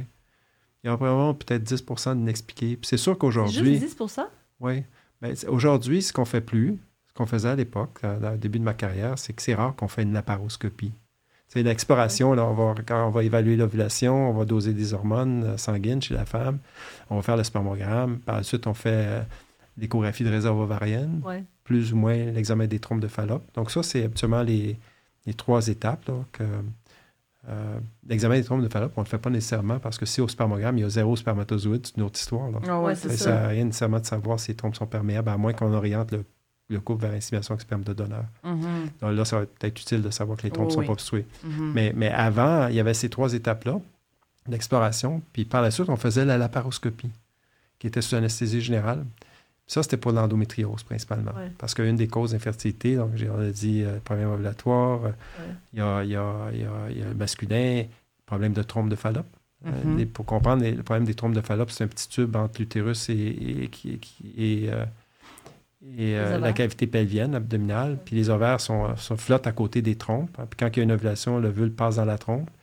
Les spermatozoïdes deviennent de l'autre côté. Ils passent par le vagin, le col utérin, dans la cavité utérine, va, va migrer vers la trompe de Fallope pour rencontrer l'ovule. Une fois que l'ovule est fécondé, on passe dans la trompe parce que ça peut être aussi dans l'abdomen. Une fois qu'il est fécondé, l'embryon produit va être acheminé vers la cavité utérine pour s'implanter. Parce qu'il y a beaucoup de gens qui ne comprennent pas tout ça. mais, mm-hmm. euh, donc, si les trompes sont bloquées naturellement, ça marche pas. Un spermatozoïde ne se rencontre jamais. Donc, ça. Donc, euh, c'est gros comment une trompe de Fallope? Ah, c'est beau, une trompe de Fallope. C'est beau? c'est pas gros, mais c'est beau. Non, c'est vrai. tout le système est C'est très hein. délicat, en fait. C'est euh, en laparoscopie. Ce qu'avant, ce que je disais, c'est qu'avant, on faisait une laparoscopie. après, après tous ces tests-là, on allait voir dans le ventre. On allait voir s'il y avait de l'endométriose, on allait voir s'il y avait des adhérences, comme des, toiles d'araignée, on pourrait dire, au niveau je des. Juste faire une parenthèse. Une laparoscopie, là, on entre par le nombril. C'est ça. C'est sous anesthésie générale. C'est ça. On fait une, incision au niveau de l'ombilic. C'est pas gros, hein, c'est environ 8-10 mm. Là, qu'on introduit une anti optique rigide. Là, puis, on, puis on gonfle le ventre. Donc, il faut que ça soit sous anesthésie générale à cause de ça. Puis, euh, puis, là, on va voir l'utérus et puis, puis on, voit, on voit les trompes, comment c'est délicat. Puis les ovaires, comment c'est nacré comme comme perlé, c'est vraiment beau. Là. puis le bout de la trompe, les fimbriers qu'on appelle, c'est très délicat. Là. C'est, euh, quand c'est, quand c'est intact, quand ils sont pas malades. Vous êtes vraiment un vrai passionné, vous. Non, non, mais, c'est beau. à voir. C'est le fun de vous entendre. Oui. Puis, euh, puis on voit à quel point les petits cils, c'est fin. Puis à quel point que ils peuvent facilement... Les petits cils à l'intérieur des trompes, les fimbriers qu'on appelle. Oui, il y a des petits cils à l'intérieur des trompes. C'est, ah, c'est tout délicat, hein? là. Ah, c'est ça qui achemine tranquillement, ah! par péristaltisme, un, un, ovule fécondé vers la cavité utérine. Mais par péristaltisme, Mais bon, les, euh, donc, euh, donc ça, ça peut facilement être endommagé par une infection. Oui. Des trompes, par une chlamydia. Mm-hmm. Euh, par, par, des fois par d'autres raisons. Là. Une, appendicite, par exemple. Quelqu'un qui a une appendicite mm. rupturée avec un abcès dans le ventre, que le liquide, euh, le pus se rend dans la cavité pelvienne, ça peut endommager. Donc, donc il, y a, plein de raisons. Là. Une maladie de crâne, qui, il, y a des, il, y a des, causes. l'endométriose, qui est une. L'endométriose. Est-ce que vous pouvez expliquer c'est quoi l'endométriose? Parce que je sais un, moi, ce que je comprends, c'est que c'est sous-diagnostiqué. Et deux, c'est pas très bien compris c'est quoi? Premièrement, on pense que, en tout cas, pas rien qu'on pense. Moi, j'ai fait l'étude sur plus de. On a fait plus, de 3500 patientes. Là, on faisait une laparoscopie en infertilité, puis on retrouvait l'endométriose en 50 OK, quand Maintenant, l'endométriose, il y a différents grades de sévérité. C'est, à la base, c'est quoi? L'endométriose, c'est. Euh, bon, on parle dans l'utérus, dans la cavité utérine, il y a l'endomètre. OK? C'est des cellules cylindriques, ça, c'est cellules qui, euh, où s'implante l'embryon. Ces cellules-là sont absolument, normalement, ils sont dans l'utérus. Pour certaines femmes, pour une raison quelconque, elles se retrouvent à l'extérieur de l'utérus. Donc, on va en retrouver des fois euh, sur les trompes, sur les ovaires, dans la cavité pelvienne, derrière le col utérin, où ça peut être très douloureux. Donc, c'est pour ça que la triade classique, c'est infertilité, euh, des douleurs menstruelles, puis des douleurs lors des relations profondes. Parce qu'il y a des lésions endométrioses qui peuvent se retrouver juste derrière le col ou c'est très sensible lorsqu'il y a une pénétration profonde. Donc, euh, donc ces cellules-là, on, les retrouve dans la cavité pelvienne chez certaines femmes. Puis, euh, puis comme, comme vous avez dit, c'est beaucoup plus fréquent qu'on pense. Dans la population générale, c'est peut-être environ 7 okay. population fertile. Donc, ça arrive, même chez les patients fertiles. Mais chez les infertiles, c'est entre 25 et 50% Ah, ouais, hein? Là, on va trouver ces lésions-là. Absolument, on les voit par la paroscopie. ça peut être des petits points euh, de quelques millimètres bleutés. Euh, très, très peu abondants. Ça peut être très limité comme ça peut euh, s'intensifier, puis pour, pour des raisons qu'on s'explique mal, des fois, ça va créer des kystes au niveau des ovaires, des kystes hmm. d'endométriose qui peuvent, euh, qui peuvent mesurer 10 cm. On appelle ça des kystes chocolatés. C'est comme du vieux sang qui est à l'intérieur, parce qu'à chaque mois, ben, il y, a un segment. Hein, ces cellules-là répondent à un cycle menstruel aussi. Hmm. Donc, euh, Mais ça, c'est pas dangereux pour développer des infections ou quelque chose? Non, ben c'est inflammatoire, c'est pas infectieux comme tel. En tout cas, je suis capable du contraire, on n'a pas découvert la cause la cause de l'endométriose, mais, euh, mais euh, on pense que c'est probablement ces cellules-là qui sont habituellement dans la cavité utérine lors des menstruations. Il y a un reflux par les trompes. Il y a autant un peu de sang. Quand vous êtes menstrué, il y a du sang par voie vaginale, mais il y a autant ces trompes sont perméables. Vous pouvez imaginer que le sang peut refluer vers ah, par les trompes dans la cavité pelvienne, puis on pense que ces cellules-là pourraient s'attacher. à la, au péritoine. Donc, on pense que de, de point de vue hématogène aussi, par le sang, que ça pourrait ça pourrait, ça pourrait euh, se, disperser ailleurs dans le corps. D'ailleurs, il y a des, des, patientes qui vont avoir des saignements au niveau du nez en période menstruelle parce qu'ils ont de l'endométriose au niveau de la muqueuse nasale. Ça doit, ça doit pas être fréquent. C'est rare. C'est rare. Il y en a qui ont des pneumos, des, pas des pneumothorax, des euh, hémothorax, ça veut dire qu'il y a du sang, parce qu'ils ont une lésion endométriotique au niveau de la plèvre, des poumons. C'est rare, ça. c'est pour ça qu'on pense que ça, ça, dissémine de façon... Euh, euh, pour moi, il y a différentes différents scénarios qui expliquent pourquoi on retrouve des lésions à l'extérieur. Donc, l'endométriose, c'est l'endomètre ectopique. OK. Qui n'est pas au bon endroit, qui devrait être dans l'utérus, mais qui ah, se retrouve à l'extérieur. Ectopique, ça veut dire pas à bonne place. c'est ça. Comme une grossesse ectopique, c'est à l'extérieur de l'utérus. C'est ça. Donc, euh, mais est-ce qu'elles peuvent tomber enceinte à, à l'intérieur de l'utérus? Si, si, leur, si leur paroi est ectopique, si l'endomètre, je veux dire, est ectopique, donc est-ce qu'il y en a un aussi à l'intérieur de l'utérus? L'endométriose, c'est des cellules endométriales, sauf qu'ils ne sont pas au bon endroit. Donc, dans l'endomètre, c'est normal qu'il y en ait. Qu'il y en a aussi dans l'endomètre. Ben, c'est l'endomètre. Mais il peut en avoir ailleurs. C'est pas juste ailleurs. à l'extérieur, c'est dans les deux cas. Ben, la cavité utérine, quand vous avez un endomètre qui s'épaissit, c'est de l'endomètre, ça. Ah, ces, cellules-là se retrouvent ailleurs. Okay. ne devraient pas être. Ça. Donc, euh, donc, ça peut créer des dommages mécaniques. Pas seulement, on pense que les lésions endométriotiques qui sont à l'extérieur de la cavité utérine, qui se retrouvent euh, dans le bassin, on pense qu'elles secrètent des, des substances pro-inflammatoires, des cytokines qui, qui, nuiraient à la fécondation in vivo, que naturelle, que ça pourrait nuire, que ça pourrait nuire aussi à la, ça pourrait être toxique pour l'embryon. Donc, euh, donc, quand on fait une fécondation in vitro, on contourne l'endométriose. OK, quand les, donc, même si l'endométriose sans que les trompes soient bloqués, on, contourne ce problème-là. Euh, Parce que moi, j'ai une euh, question pour ben, vous par rapport à ça. Euh, par exemple, OK, vous avez un couple, là, de, vous avez des patients qui ont une infertilité inexpliquée, OK? Donc, à preuve du contraire, là, on a fait les tests de base, puis tout est beau, là, spermogramme inclus. Par exemple, que vous suspectez une endométriose parce qu'exemple, madame a des, euh, a des menstruations super douloureuses, OK? Est-ce qu'avant de, d'entamer euh, tout, tout, tout protocole ou toute tentative de, ouais, tout traitement, merci, est-ce que vous allez vouloir faire une laparoscopie ou non? Parce que de toute façon, vous allez être capable de contourner l'endométriose? Pas nécessairement. On ne fera pas de laparoscopie. C'est ça que je vais vous dire tantôt. C'est qu'avant, la laparoscopie, c'était la quatrième étape d'exploration. C'est plus le cas maintenant. OK. Pourquoi? Parce que, un, une laparoscopie, c'est une intervention qui est intrusive. C'est ça. C'est anesthésie générale, il y a des risques. Oui. Risque de perforer l'intestin, de, de toucher à des vaisseaux nobles. Donc, habituellement, ça se fait bien. C'est une intervention qu'on sait assez mineure, mais c'est quand même un risque accru pour la femme. Donc, si on n'a pas de signes importants, on ne fait pas de laparoscopie. OK. Si euh, il y a une comorbidité qu'on appelle, si par exemple on, a, on découvre qu'il y a un gros kyste d'endométriose au niveau de l'ovaire, qu'on soupçonne être de l'endométriose, donc des fois on va dire on va procéder, on va aller l'enlever. Puis, puis il y a tout un, une balance entre l'avantage et les avantages, parce qu'aller enlever un kyste ovarien, ça peut diminuer la réserve ovarienne. Donc, euh, donc il y a toute une décision qui n'est pas simple.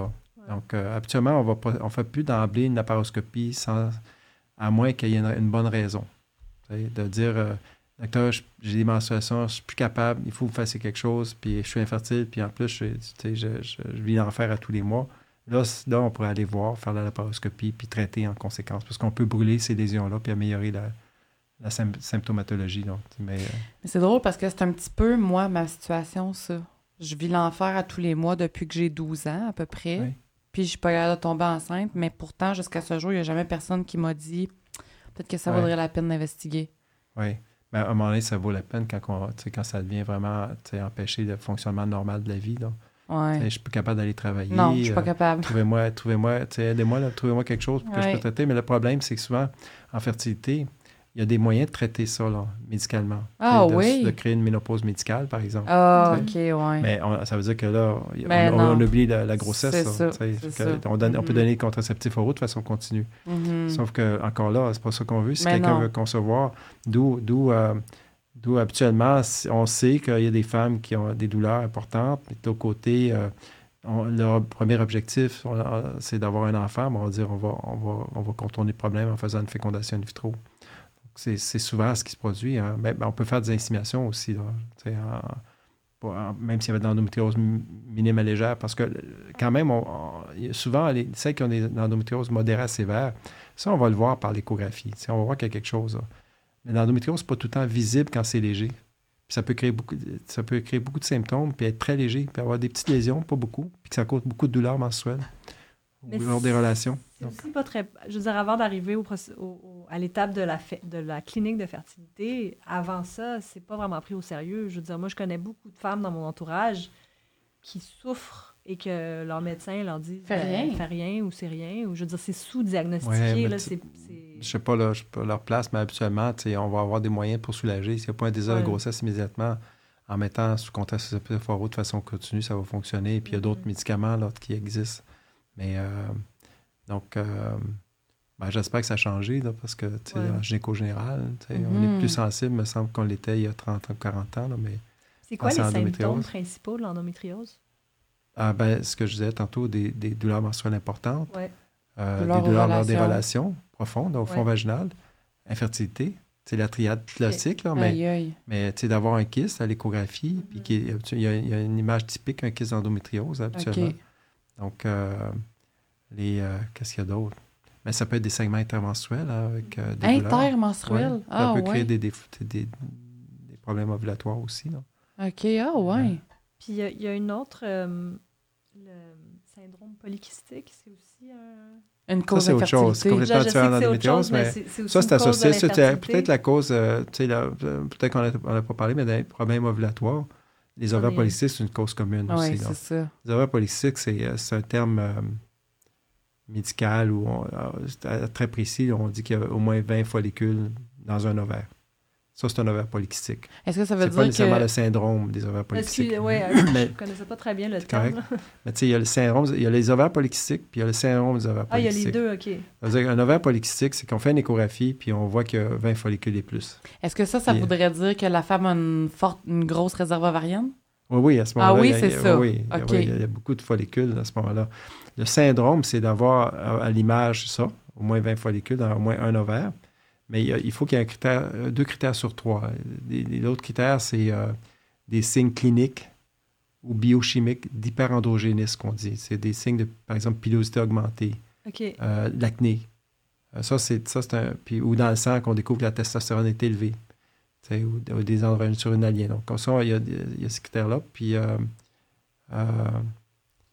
puis, des cycles longs, l'olgoménorrhée, l'olgoaménorrhée, ça veut dire des cycles de plus de 35 jours. Donc, quand il y en a deux sur trois, qu'à l'imagerie ovaire polycystique, il y a pilosité augmentée ou que, ou qu'il y, a des cycles longs, ça fait le critère de syndrome des ovaires polycystiques. Puis le syndrome des ovaires polycystiques, c'est souvent associé aussi à, d'autres problèmes de santé systémique, diabète, problèmes de poids. Euh, Mais pas, toujours. Non, Ça. ça peut être une cause de l'infertilité. Oui. oui. Est-ce que vous avez un chiffre? Si ça crée des problèmes ovulatoires. Ah, je dirais que dans les problèmes ovulatoires, c'est probablement la cause quasiment la plus fréquente. OK, c'est ça. On va voir. je ne l'avais pas mentionné tantôt, c'est important de le ramener. Mais... Est-ce qu'on pourrait avoir le syndrome des ovaires polykystiques, mais avoir des bonnes ovulations régulières? On peut avoir des ovaires polykystiques. Mais pas avoir le syndrome. Puis pas avoir le syndrome, c'est ça. On va avoir des cycles réguliers puis d'être fertile, oui. OK. Donc, on peut avoir une forte pilosité. On puis, on pense que le syndrome sous-jacent à la problématique des ovaires polycystiques, c'est une résistance à l'insuline. Donc, l'insuline, qui est un facteur de croissance qui que les gens connaissent pour le diabète, là, mais qui, qui, fait rentrer le, sucre dans les cellules. mais l'insuline est également un facteur de croissance qui qui est impliqué dans une cascade d'événements qui mènent à l'ovulation. Donc, quand les femmes ont une résistance à l'insuline, ben, ils ont des problèmes ovulatoires euh, puis, euh, qui, peuvent se développer. Puis ça se traite euh, habituellement avec un agent ovulatoire classique, mais vous savez que des fois, les gens utilisent de la metformine, du metformine, là, qui est un sensibilisateur à l'insuline. C'est pour ça qu'on l'utilise à l'occasion pour, pour les problèmes ovulatoires associés à des ovaires polykystiques. Mais c'est plus nécessairement la première ligne. Hein. dans, les années 90, c'était une première ligne qu'on utilisait. Mais je trouve qu'il y a encore une utilité des fois euh, du metformin euh, ou metformine, qu'on va dire des fois, là, qui peut avoir des effets digestifs. En général, c'est relativement bien toléré, ceci dit, mais dans le sens que ça peut induire l'ovulation chez certaines patientes, puis c'est mono-ovulatoire. Ça n'augmente pas les risques de grossesse multiple. Contrairement au, au classique qu'on utilise, qui a peut-être 5 à 8% de grossesse multiple associée. Puis encore là, qu'on ait des ovaires polykystiques, le syndrome, pas le syndrome, qu'on ait de l'endométriose, malgré qu'on ait des diagnostics, là, par exemple, le, les protocoles ou les, les, les processus de médication, euh, de, voyons, les processus médicalement assistés ne changeront pas. Peu importe les diagnostics ou non-diagnostics qu'on a. Euh, c'est ça, euh, c'est un syndrome polykystique, puis il y, a des cycles longs, on va traiter ça. Donc, on va donner un ovulant. Oui, c'est ça. Pour faire ovuler puis régler le problème ovulatoire. OK. Si, euh, Mais il y a très bien moyen de contourner. Une fois, que c'est réglé, ça, si ça ne fonctionne pas, puis les trompes ne sont pas bloquées, la, deuxième ligne, habituellement, ça va être des inséminations. Donc, quand c'est une infertilité inexpliquée, oui. qui a assez de spermatozoïdes, on, va, euh, puis que la femme ovule bien, on va offrir en général, puis les trompes ne sont pas bloquées, on va offrir en général des inséminations avec un ovulant. Pourquoi? Mhm. Parce que donner, faire l'insémination seule, ça n'aide pas. C'est la combinaison de l'ovulant avec l'insémination qui va augmenter les probabilités pour les patientes qui ont les patients qui ont une infertilité inexpliquée ou qui ont euh, endométriose minimale légère ou on ne sait pas. Là. Mm-hmm. Puis ça, ça, peut, être le traitement qui va être offert. Puis en bout de ligne, c'est sûr que c'est la, fécondation in vitro qui est le traitement ultime. Ça veut dire que ça n'a pas fonctionné. Ou des fois, on va aller directement à fécondation in vitro. Si le, s'il y a une, infertilité masculine grave, mm-hmm. qui a très peu de spermatozoïdes, habituellement moins d'un million de spermatozoïdes, on va, on va d'emblée en fécondation in vitro. Si les trompes sont bloquées, c'est pour ça que ça a été développé, la fécondation in vitro. On fait une fécondation in vitro. Euh, donc, ultimement, le traitement, lorsqu'il est possible, c'est la fécondation in vitro qui, qui, devient... C'est honnêtement dans, les mains de tous les médecins en procréation, c'est le meilleur traitement. Là. Ah oui. Hein? C'est celui qui... L'insémination, que ce soit une infertilité masculine légère ou une infertilité inexpliquée, ça donne, c'est sûr que ça va varier dépendamment de l'âge, mais ça donne environ 9 à 10% de grossesse par, par mois. Les inséminations? Oui. Oui. Est-ce que ça veut dire que ça augmente seulement de 9 à 10% nos chances de tomber enceinte? Ça, augmente peut-être d'environ trois fois, mais c'est les, probabilités d'avoir une grossesse en insémination. C'est sûr que ça va varier. Si j'ai 25 ans, ça va être différent que si j'ai 40 ans. Là. Ouais, ouais, ouais. Mais, on peut dire en moyenne, là, ça peut être une femme de peut-être 25 ans, c'est peut-être 15% mais euh, tu sais, passé 30 ans, c'est peut-être autour de 10% de succès en insémination intra-utérine. On traite le sperme, on va chercher meilleur pour un dépose en cavité utérine pour avoir augmenté l'ovulation. Même si quelqu'un mm-hmm. veut bien d'avoir donné un ovulant avant. Mm-hmm. Donc, euh, donc c'est pas. Mais cumulativement, sur trois essais, ça va peut-être donner peut-être 30% de probabilité. Oui, c'est ça. cumulativement. Par rapport, à, à, des chances de concevoir, habituellement, les couples qui consultent en fertilité, ils ont, peut-être 3% de probabilité de concevoir. OK, je veux qu'on en parle de ça. Parce que moi, là, je me suis fait dire que je n'étais pas chanceuse. Puis que je tombais jamais sur ma chance de faire un enfant. Fait que dans le fond, on m'a expliqué que l'être humain, lors d'une relation sexuelle hétérosexuelle, OK, on a une chance sur cinq de tomber enceinte lors d'un rapport sexuel pendant l'ovulation. C'est ça, c'est 20 à 30% par mois. Aïe, aïe. Euh, quand un couple essaie de concevoir, ça veut dire qu'il y a peut-être autour de 80% 85% qui vont concevoir sur un an, sur 12 mois quand toutes les conditions sont là. Il y a 85% de chances qu'ils vont concevoir. cumulativement, oui. Cumulativement. sur un an. Par mois, c'est peut-être 15 à 30% de chance. Et encore là, ça dépend de l'âge. C'est ça qu'on dit consulter plutôt à partir de 35 ans ou 37 ans, de ne pas attendre un an, de consulter après six mois. Ça n'a pas fonctionné parce que, parce que la, la, probabilité de concevoir est plus mince à mesure qu'on avance. Qu'est-ce qui fait que des couples vont jamais tomber sur leur 10, 15, 20% OK, jamais, ou ça va prendre des années. Puis a d'autres tombent Ben, parce que ça, ça dépend, il y a plusieurs facteurs, mais ça dépend est-ce que les trompes sont bloquées ou pas. non, mais mettons, qu'on compare les infertilités inexpliquées avec des gens qui n'ont pas de problème de fertilité. Là. Pourquoi les gens qui ont de l'infertilité inexpliquée ne vont pas être capables de tomber sur leur chance, j'appelle ça de même, puis d'autres vont tomber dessus à chaque fois? On ne sait pas toujours. Hein. C'est pour ça que ça s'appelle euh, inexpliqué, dans le fond. oui, on ne sait pas. on sait que que malheureusement, encore aujourd'hui, il y a plein de causes d'infertilité qu'on ne connaît pas, là, les causes génétiques. On pense que le facteur le plus important d'échec en fécondation in vitro, c'est, la qualité de l'embryon. C'est des anomalies chromosomiques. Au fur et à mesure qu'on, tu sais, à, 26 ans ou à 29 ans, quand on, a, on a une relation, qu'on produit un embryon, euh, sans, sans, sans, savoir. Le mettons en fécondation in vitro, peut-être un meilleur exemple. En fécondation in vitro, quand on produit un embryon, cet embryon-là, il sera, il à 5 jours de vie. Donc, il faut probablement que le l'ovule soit fécondable, qu'il soit mhm. assez bon pour être fécondé. Il faut que le soit bon aussi. Il faut que cet embryon produit se divise. Ça part d'une cellule, deux cellules, quatre, huit, etc. Puis rendu au stade de blastocyste, c'est environ une centaine de cellules. Et donc, il faut qu'il se rende là. Quand il se rend là, puis qu'on fait une biopsie d'embryon, on, prélève quelques cellules pour analyser les chromosomes, et du point de vue génétique, la constitution génétique de cet embryon-là, on voit à quel point il y a des anomalies qui augmentent avec l'âge. Ah, ouais. entre 26 et 30 ans, il y a peut-être sur 10 embryons, il y en a peut-être seulement deux qui sont anormaux. Quand on est rendu à 40 ans, c'est l'inverse. Il y en a peut-être 80% qui sont anormaux. Donc, sur 10 embryons, je peux imaginer qu'à 40 ans, quand j'essaie, si à chaque fois j'ai 8 probabilités sur 10 mon embryon qui est produit, qui, a finalement été produit par chance, en bout de ligne, mm-hmm. parce que c'est pas toujours, euh, on ne se rend pas toujours là, mais il faut qu'il y, ait plus de probabilité qu'il soit anormal. Puis, euh, puis il, y a, une belle euh, démonstration de ça qui a été faite avec les, les échecs répétés d'implantation, qu'on appelle les échecs répétés d'implantation, c'est faire trois transferts d'embryons en fécondation in vitro sans succès. Là. Là, il y a toutes sortes de, traitements de gens qui ont été proposés, euh, qui sont souvent euh, très empiriques puis très contestables. Mais on, sait que la cause principale des échecs répétés d'implantation, c'est pas le côté maternel. Il peut y avoir des causes, il peut y avoir des fibromes, il y a d'autres causes qu'on n'a pas parlé, là, de, des fibromes utérins, des polypes euh, dans la cavité utérine, polypes endométriaux qui peuvent empêcher. Mais quand on, a exploré tout ça, puis tout est normal, euh, chez la femme, la cause principale des échecs, c'est pas parce que son utérus n'est pas capable d'implanter un embryon. C'est plus l'embryon qui n'est pas, qui est pas sain. Les erreurs chromosomiques. Quand, quand, on fait euh, sur trois, par exemple, quand on fait les, euh, le, le diagnostic préimplantatoire, biopsie un embryon, analyser ses chromosomes, puis qu'on transfère de, six fois des, des, on fait six transferts d'embryons sains qui ont été démontrés comme étant sains, ce qui n'est pas simple à obtenir, ces embryons complètement normaux. Il y a 99,5 de grossesse évolutive qui se produit. Ça, ça, dit que la cause des échecs, c'est ça, c'est l'embryon. Ah, ça, c'est difficile à expliquer aux patients parce que quand on a eu trois transferts, puis ça ne marche pas, ils me disent, ben, trouvez-moi trouvez la cause, je veux savoir. Puis là, on fait, on fait, il y a différents tests qu'on va faire. on va rechercher pour des maladies auto-immunes, des problèmes de coagulation. On va regarder une endométrite, une inflammation chronique, une infection qui pourrait être une infection d'endomètre qui pourrait empêcher l'embryon. On peut faire une hystéroscopie, aller voir s'il y a des polypes ou non. il y a plein de tests qu'on fait, mais en bout de ligne, il demeure que la cause principale des échecs, c'est l'embryon lui-même.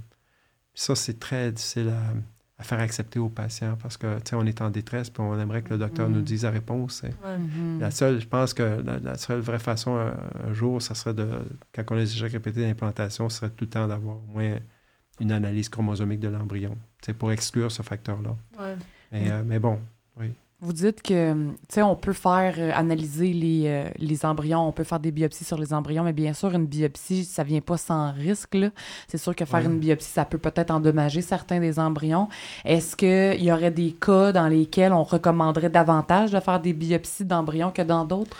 Bien, premièrement, le dépistage prénatal, c'est en soi, il y a des controverses parce qu'il y a des études qui disent qu'en bout de ligne, ça n'augmente pas les taux de naissance. OK? Il y, en a des études qui ont dit que oui, peut-être à partir de 35 ans. Puis encore là, s'il y, a un seul embryon, ça vaut-tu la peine de faire un diagnostic? On est mieux de le transférer. si on a plusieurs embryons, des fois, c'est tentant parce qu'on se dit, euh, quand, mettons que j'ai une dizaine de blastocystes congelés chez une femme, un mm. couple, puis qu'on commence à transférer, puis il y en a trois, quatre, puis ça ne fonctionne pas, on aimerait ça, savoir la constitution chromosomique des embryons qui restent pour, pour, peut-être les, privilégier, ceux qui sont identifiés comme étant normaux. Parce que le, le diagnostic préimplantatoire, qui est euh, c'est pas aussi noir et blanc que les gens peuvent penser. Il y a des mm. zones grises. Ça veut dire que des fois, il y a des résultats de laboratoire que le laboratoire ne réussit pas à sortir, parce qu'il y a quand même un exploit d'amplifier à partir de quelques cellules le génome complet là, mm. de, de, de, quelques cellules. Pour, des, fois, le, des, fois, des fois, le résultat va nous dire ben, on appelle ça du mosaïcisme. Donc, il y a quelques cellules anormales, d'autres normales. Donc, donc, malheureusement, des fois, ça peut amener à exclure un embryon qui aurait le potentiel, malgré tout, de produire un enfant. Euh, l'acte en soi de biopsie un embryon, oui, ça peut endommager un embryon, mais maintenant, c'est assez bien maîtrisé, ça, par les embryologistes. Mais il y a toujours ce risque-là qui est mm-hmm. présent, mais les, embryologistes sont, formés, sont qualifiés, sont certifiés pour faire ça. Euh, c'est plutôt que des fois, on va avoir des embryons qu'on va dire, ben, finalement, on l'exclut alors qu'il aurait peut-être pu produire un enfant. Mais, euh, mais euh, donc, euh, c'est, comme je dis, c'est pas, pas aussi blanc et noir, là, le, le dépistage préimplantatoire. Je trouve qu'il y, a, des, indications quand on a beaucoup d'embryons et que ça peut être utile. Mm-hmm. mais, mais, mais, on, en fait de plus en plus. Là. Ceci dit, chez Fertilis, on voit que ça augmente, les, les, indications ont augmenté. Puis, tu poses une dernière question en terminant? Euh, est-ce qu'on a le temps?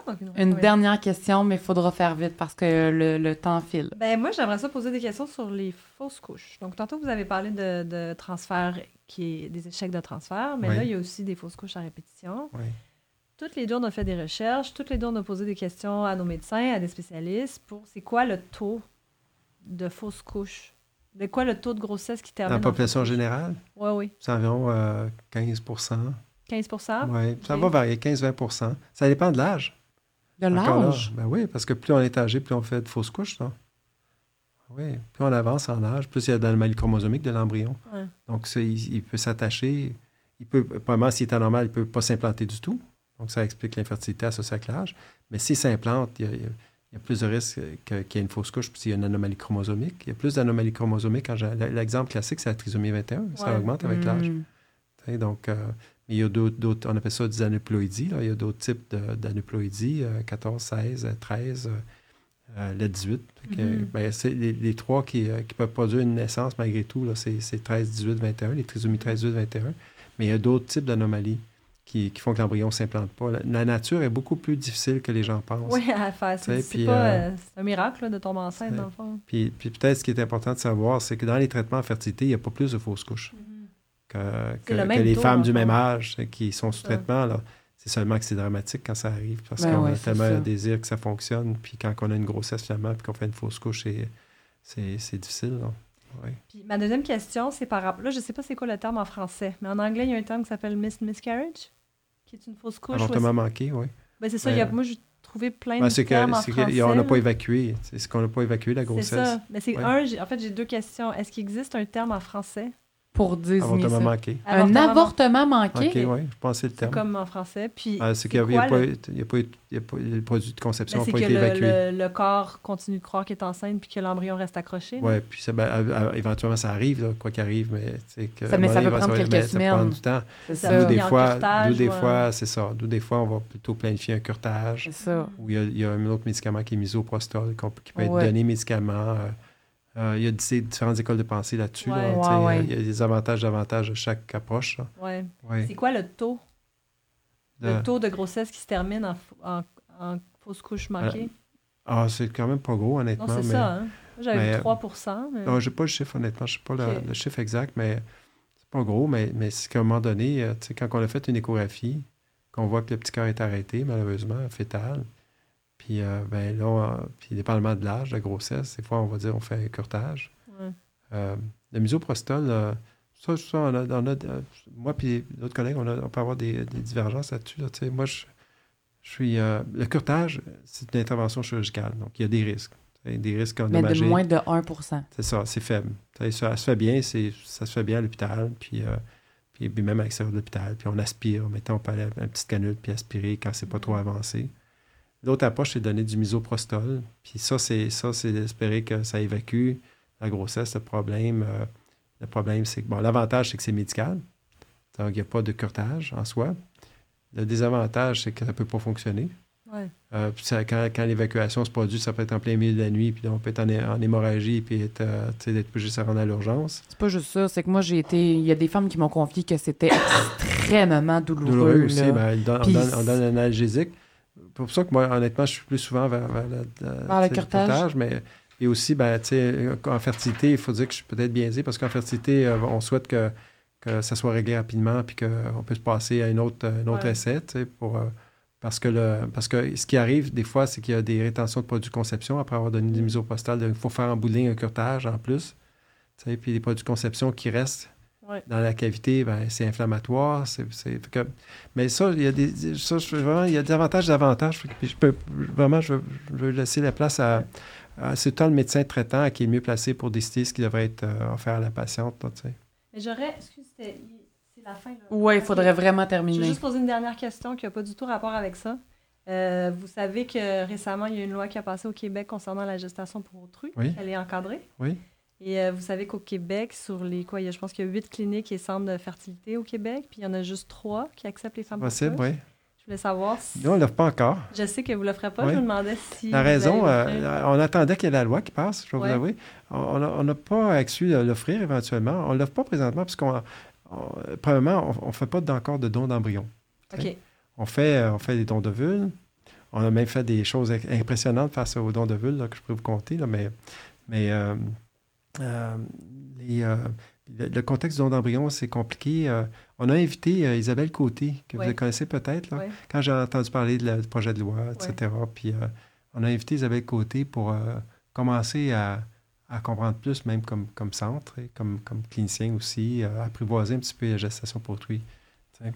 Euh, parce qu'il y a tout le temps. Euh, elle n'a pas offert avant à cause de l'inquiétude du point de vue médico-légal, honnêtement. Puis l'implication pour que ça peut, avoir, autant pour le, le, le, couple sauveur ou la, la, mm-hmm. porteuse, puis puis, ben, là, je peux, là, si vous m'embarquez là-dessus, on peut parler longtemps, mais tu sais, moi, j'en parlais, j'en parlais avec un théologien. Euh, tu sais, moi, à procureur, j'avais bâti un comité d'éthique, là, puis j'avais des, des, personnes, j'avais des, un couple infertile du comité d'éthique, j'avais un théologien qui était là, psychologue, etc. Puis c'était intéressant, on en parlait à l'époque, puis je pense que je pense à des patientes que j'ai en tête qui bénéficieraient de gestion pour autrui. Donc, c'est quelque chose qui peut peut-être arriver à Fertilis? Ah, Est-ce que vous allez peut-être offrir oui, à, accueillir les, On prend un consensus, honnêtement, avec mon équipe. Là. Mais, euh, mais c'est pas quelque chose qui est exclu. Là. On attendait que le projet de loi passe. Puis, euh, tu sais, on...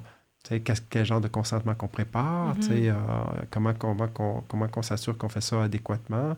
D'où la raison que j'ai invité Isabelle Côté récemment, en fait, l'été dernier qui, Isabelle Côté, qui, nous a donné une super conférence, ça. Puis qui a, qui a amené à quelque chose d'autre parce qu'elle nous a présenté quand elle siégeait sur le. Euh, quand elle était en commission parlementaire. Mm-hmm. Puis, euh, puis c'est une femme intéressante, bioéthicienne, juriste, qui est à l'Université de, de, du Québec à Ottawa. Là. Juste dire, c'est qui Isabelle Côté? C'est une chercheuse et, euh, dans le département de sociologie, puis elle a aussi la chaire de recherche en procréation pour autrui. Oui. Et, et, en procréation en général, je pense aussi. Hein. Euh, mais c'est pour cette raison-là qu'on l'a invité, au début. Puis par la suite, elle m'a rappelé, elle m'a dit euh, euh, J'aimerais pas partir un projet sur le don d'embryon. Puis moi, je sautais là-dessus parce que j'ai dit Wow, nous, on y pense, mm-hmm. mais on ne sait pas trop comment, jongler avec ça. Mm. comment protéger autant le couple donateur, parce que c'est l'enfant biologique, là, mm-hmm. que le couple receveur. Qu'est-ce qu'on doit faire comme test? Qu'est-ce qu'il y a s'il y a une maladie génétique? Ben, je veux juste vous dire qu'en tant que quelqu'un qui a eu recours à la gestation pour autrui, euh, je suis bien contente de savoir que vous démontrez une ouverture. Je sais que c'est pas. Mais j'ai jamais été fermé à ça. Hein. C'était plus que je me disais que le Québec était pas euh, prêt. était pas prêt. On attendait qu'il y, ait une législation, que, que, les choses soient claires dans, mm-hmm. dans, notre société, savoir comment qu'on procède. on est un centre, nous. Euh, on, n'est pas dans un centre hospitalier universitaire. On est privé. On, est, on peut plus facilement être critiqué. On peut être plus exposé. Mm-hmm. Ce qui fait qu'on n'a pas le droit à l'erreur. Mes, mes, employés savent bien. c'est correct, ça. C'est difficile.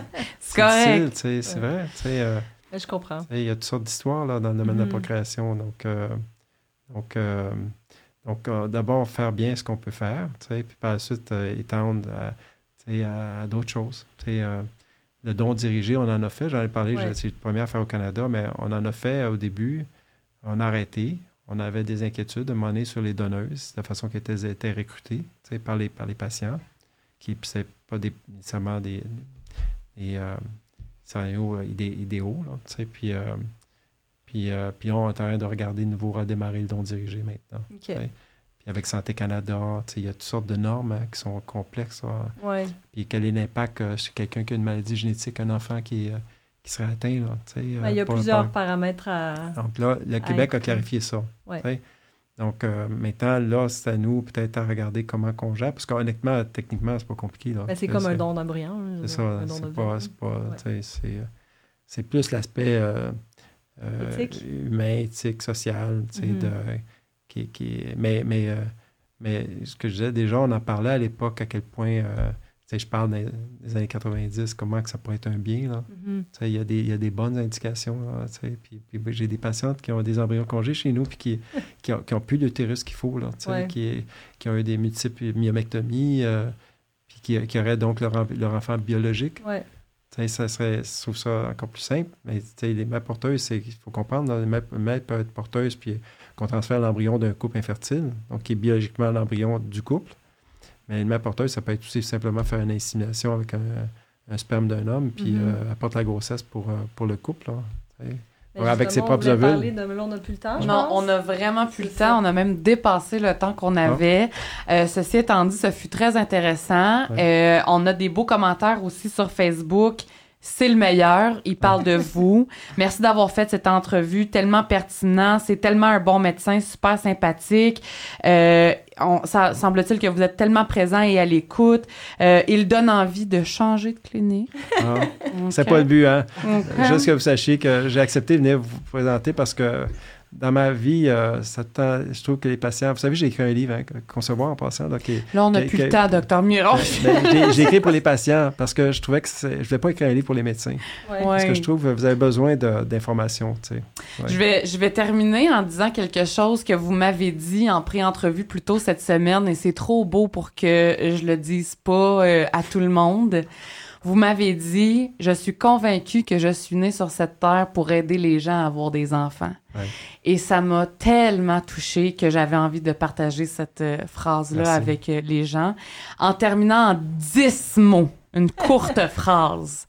Si vous aviez un, un, encouragement ou quelque chose pour euh, déstresser les gens qui seraient stressés par rapport à l'âge, par rapport au temps qui file, par rapport à leur désir d'être parents, que leur, là, faut être concis. Ah, que leur diriez-vous? Parce que c'est normal de mettre un minuteur. C'est normal, c'est de faire confiance c'est à l'équipe qui vous suit, puis qui... Euh, ben, c'est sûr que c'est pas évident. De, il faut, faut, ce qui est difficile quand on est infertile, c'est qu'on perd le contrôle. Mm-hmm. c'est encore plus difficile pour celles qui sont, ceux, eux, ceux qui sont très contrôlants dans leur vie, que tout, est, mm-hmm. tout est planifié. Puis là, on, on parle le contrôle.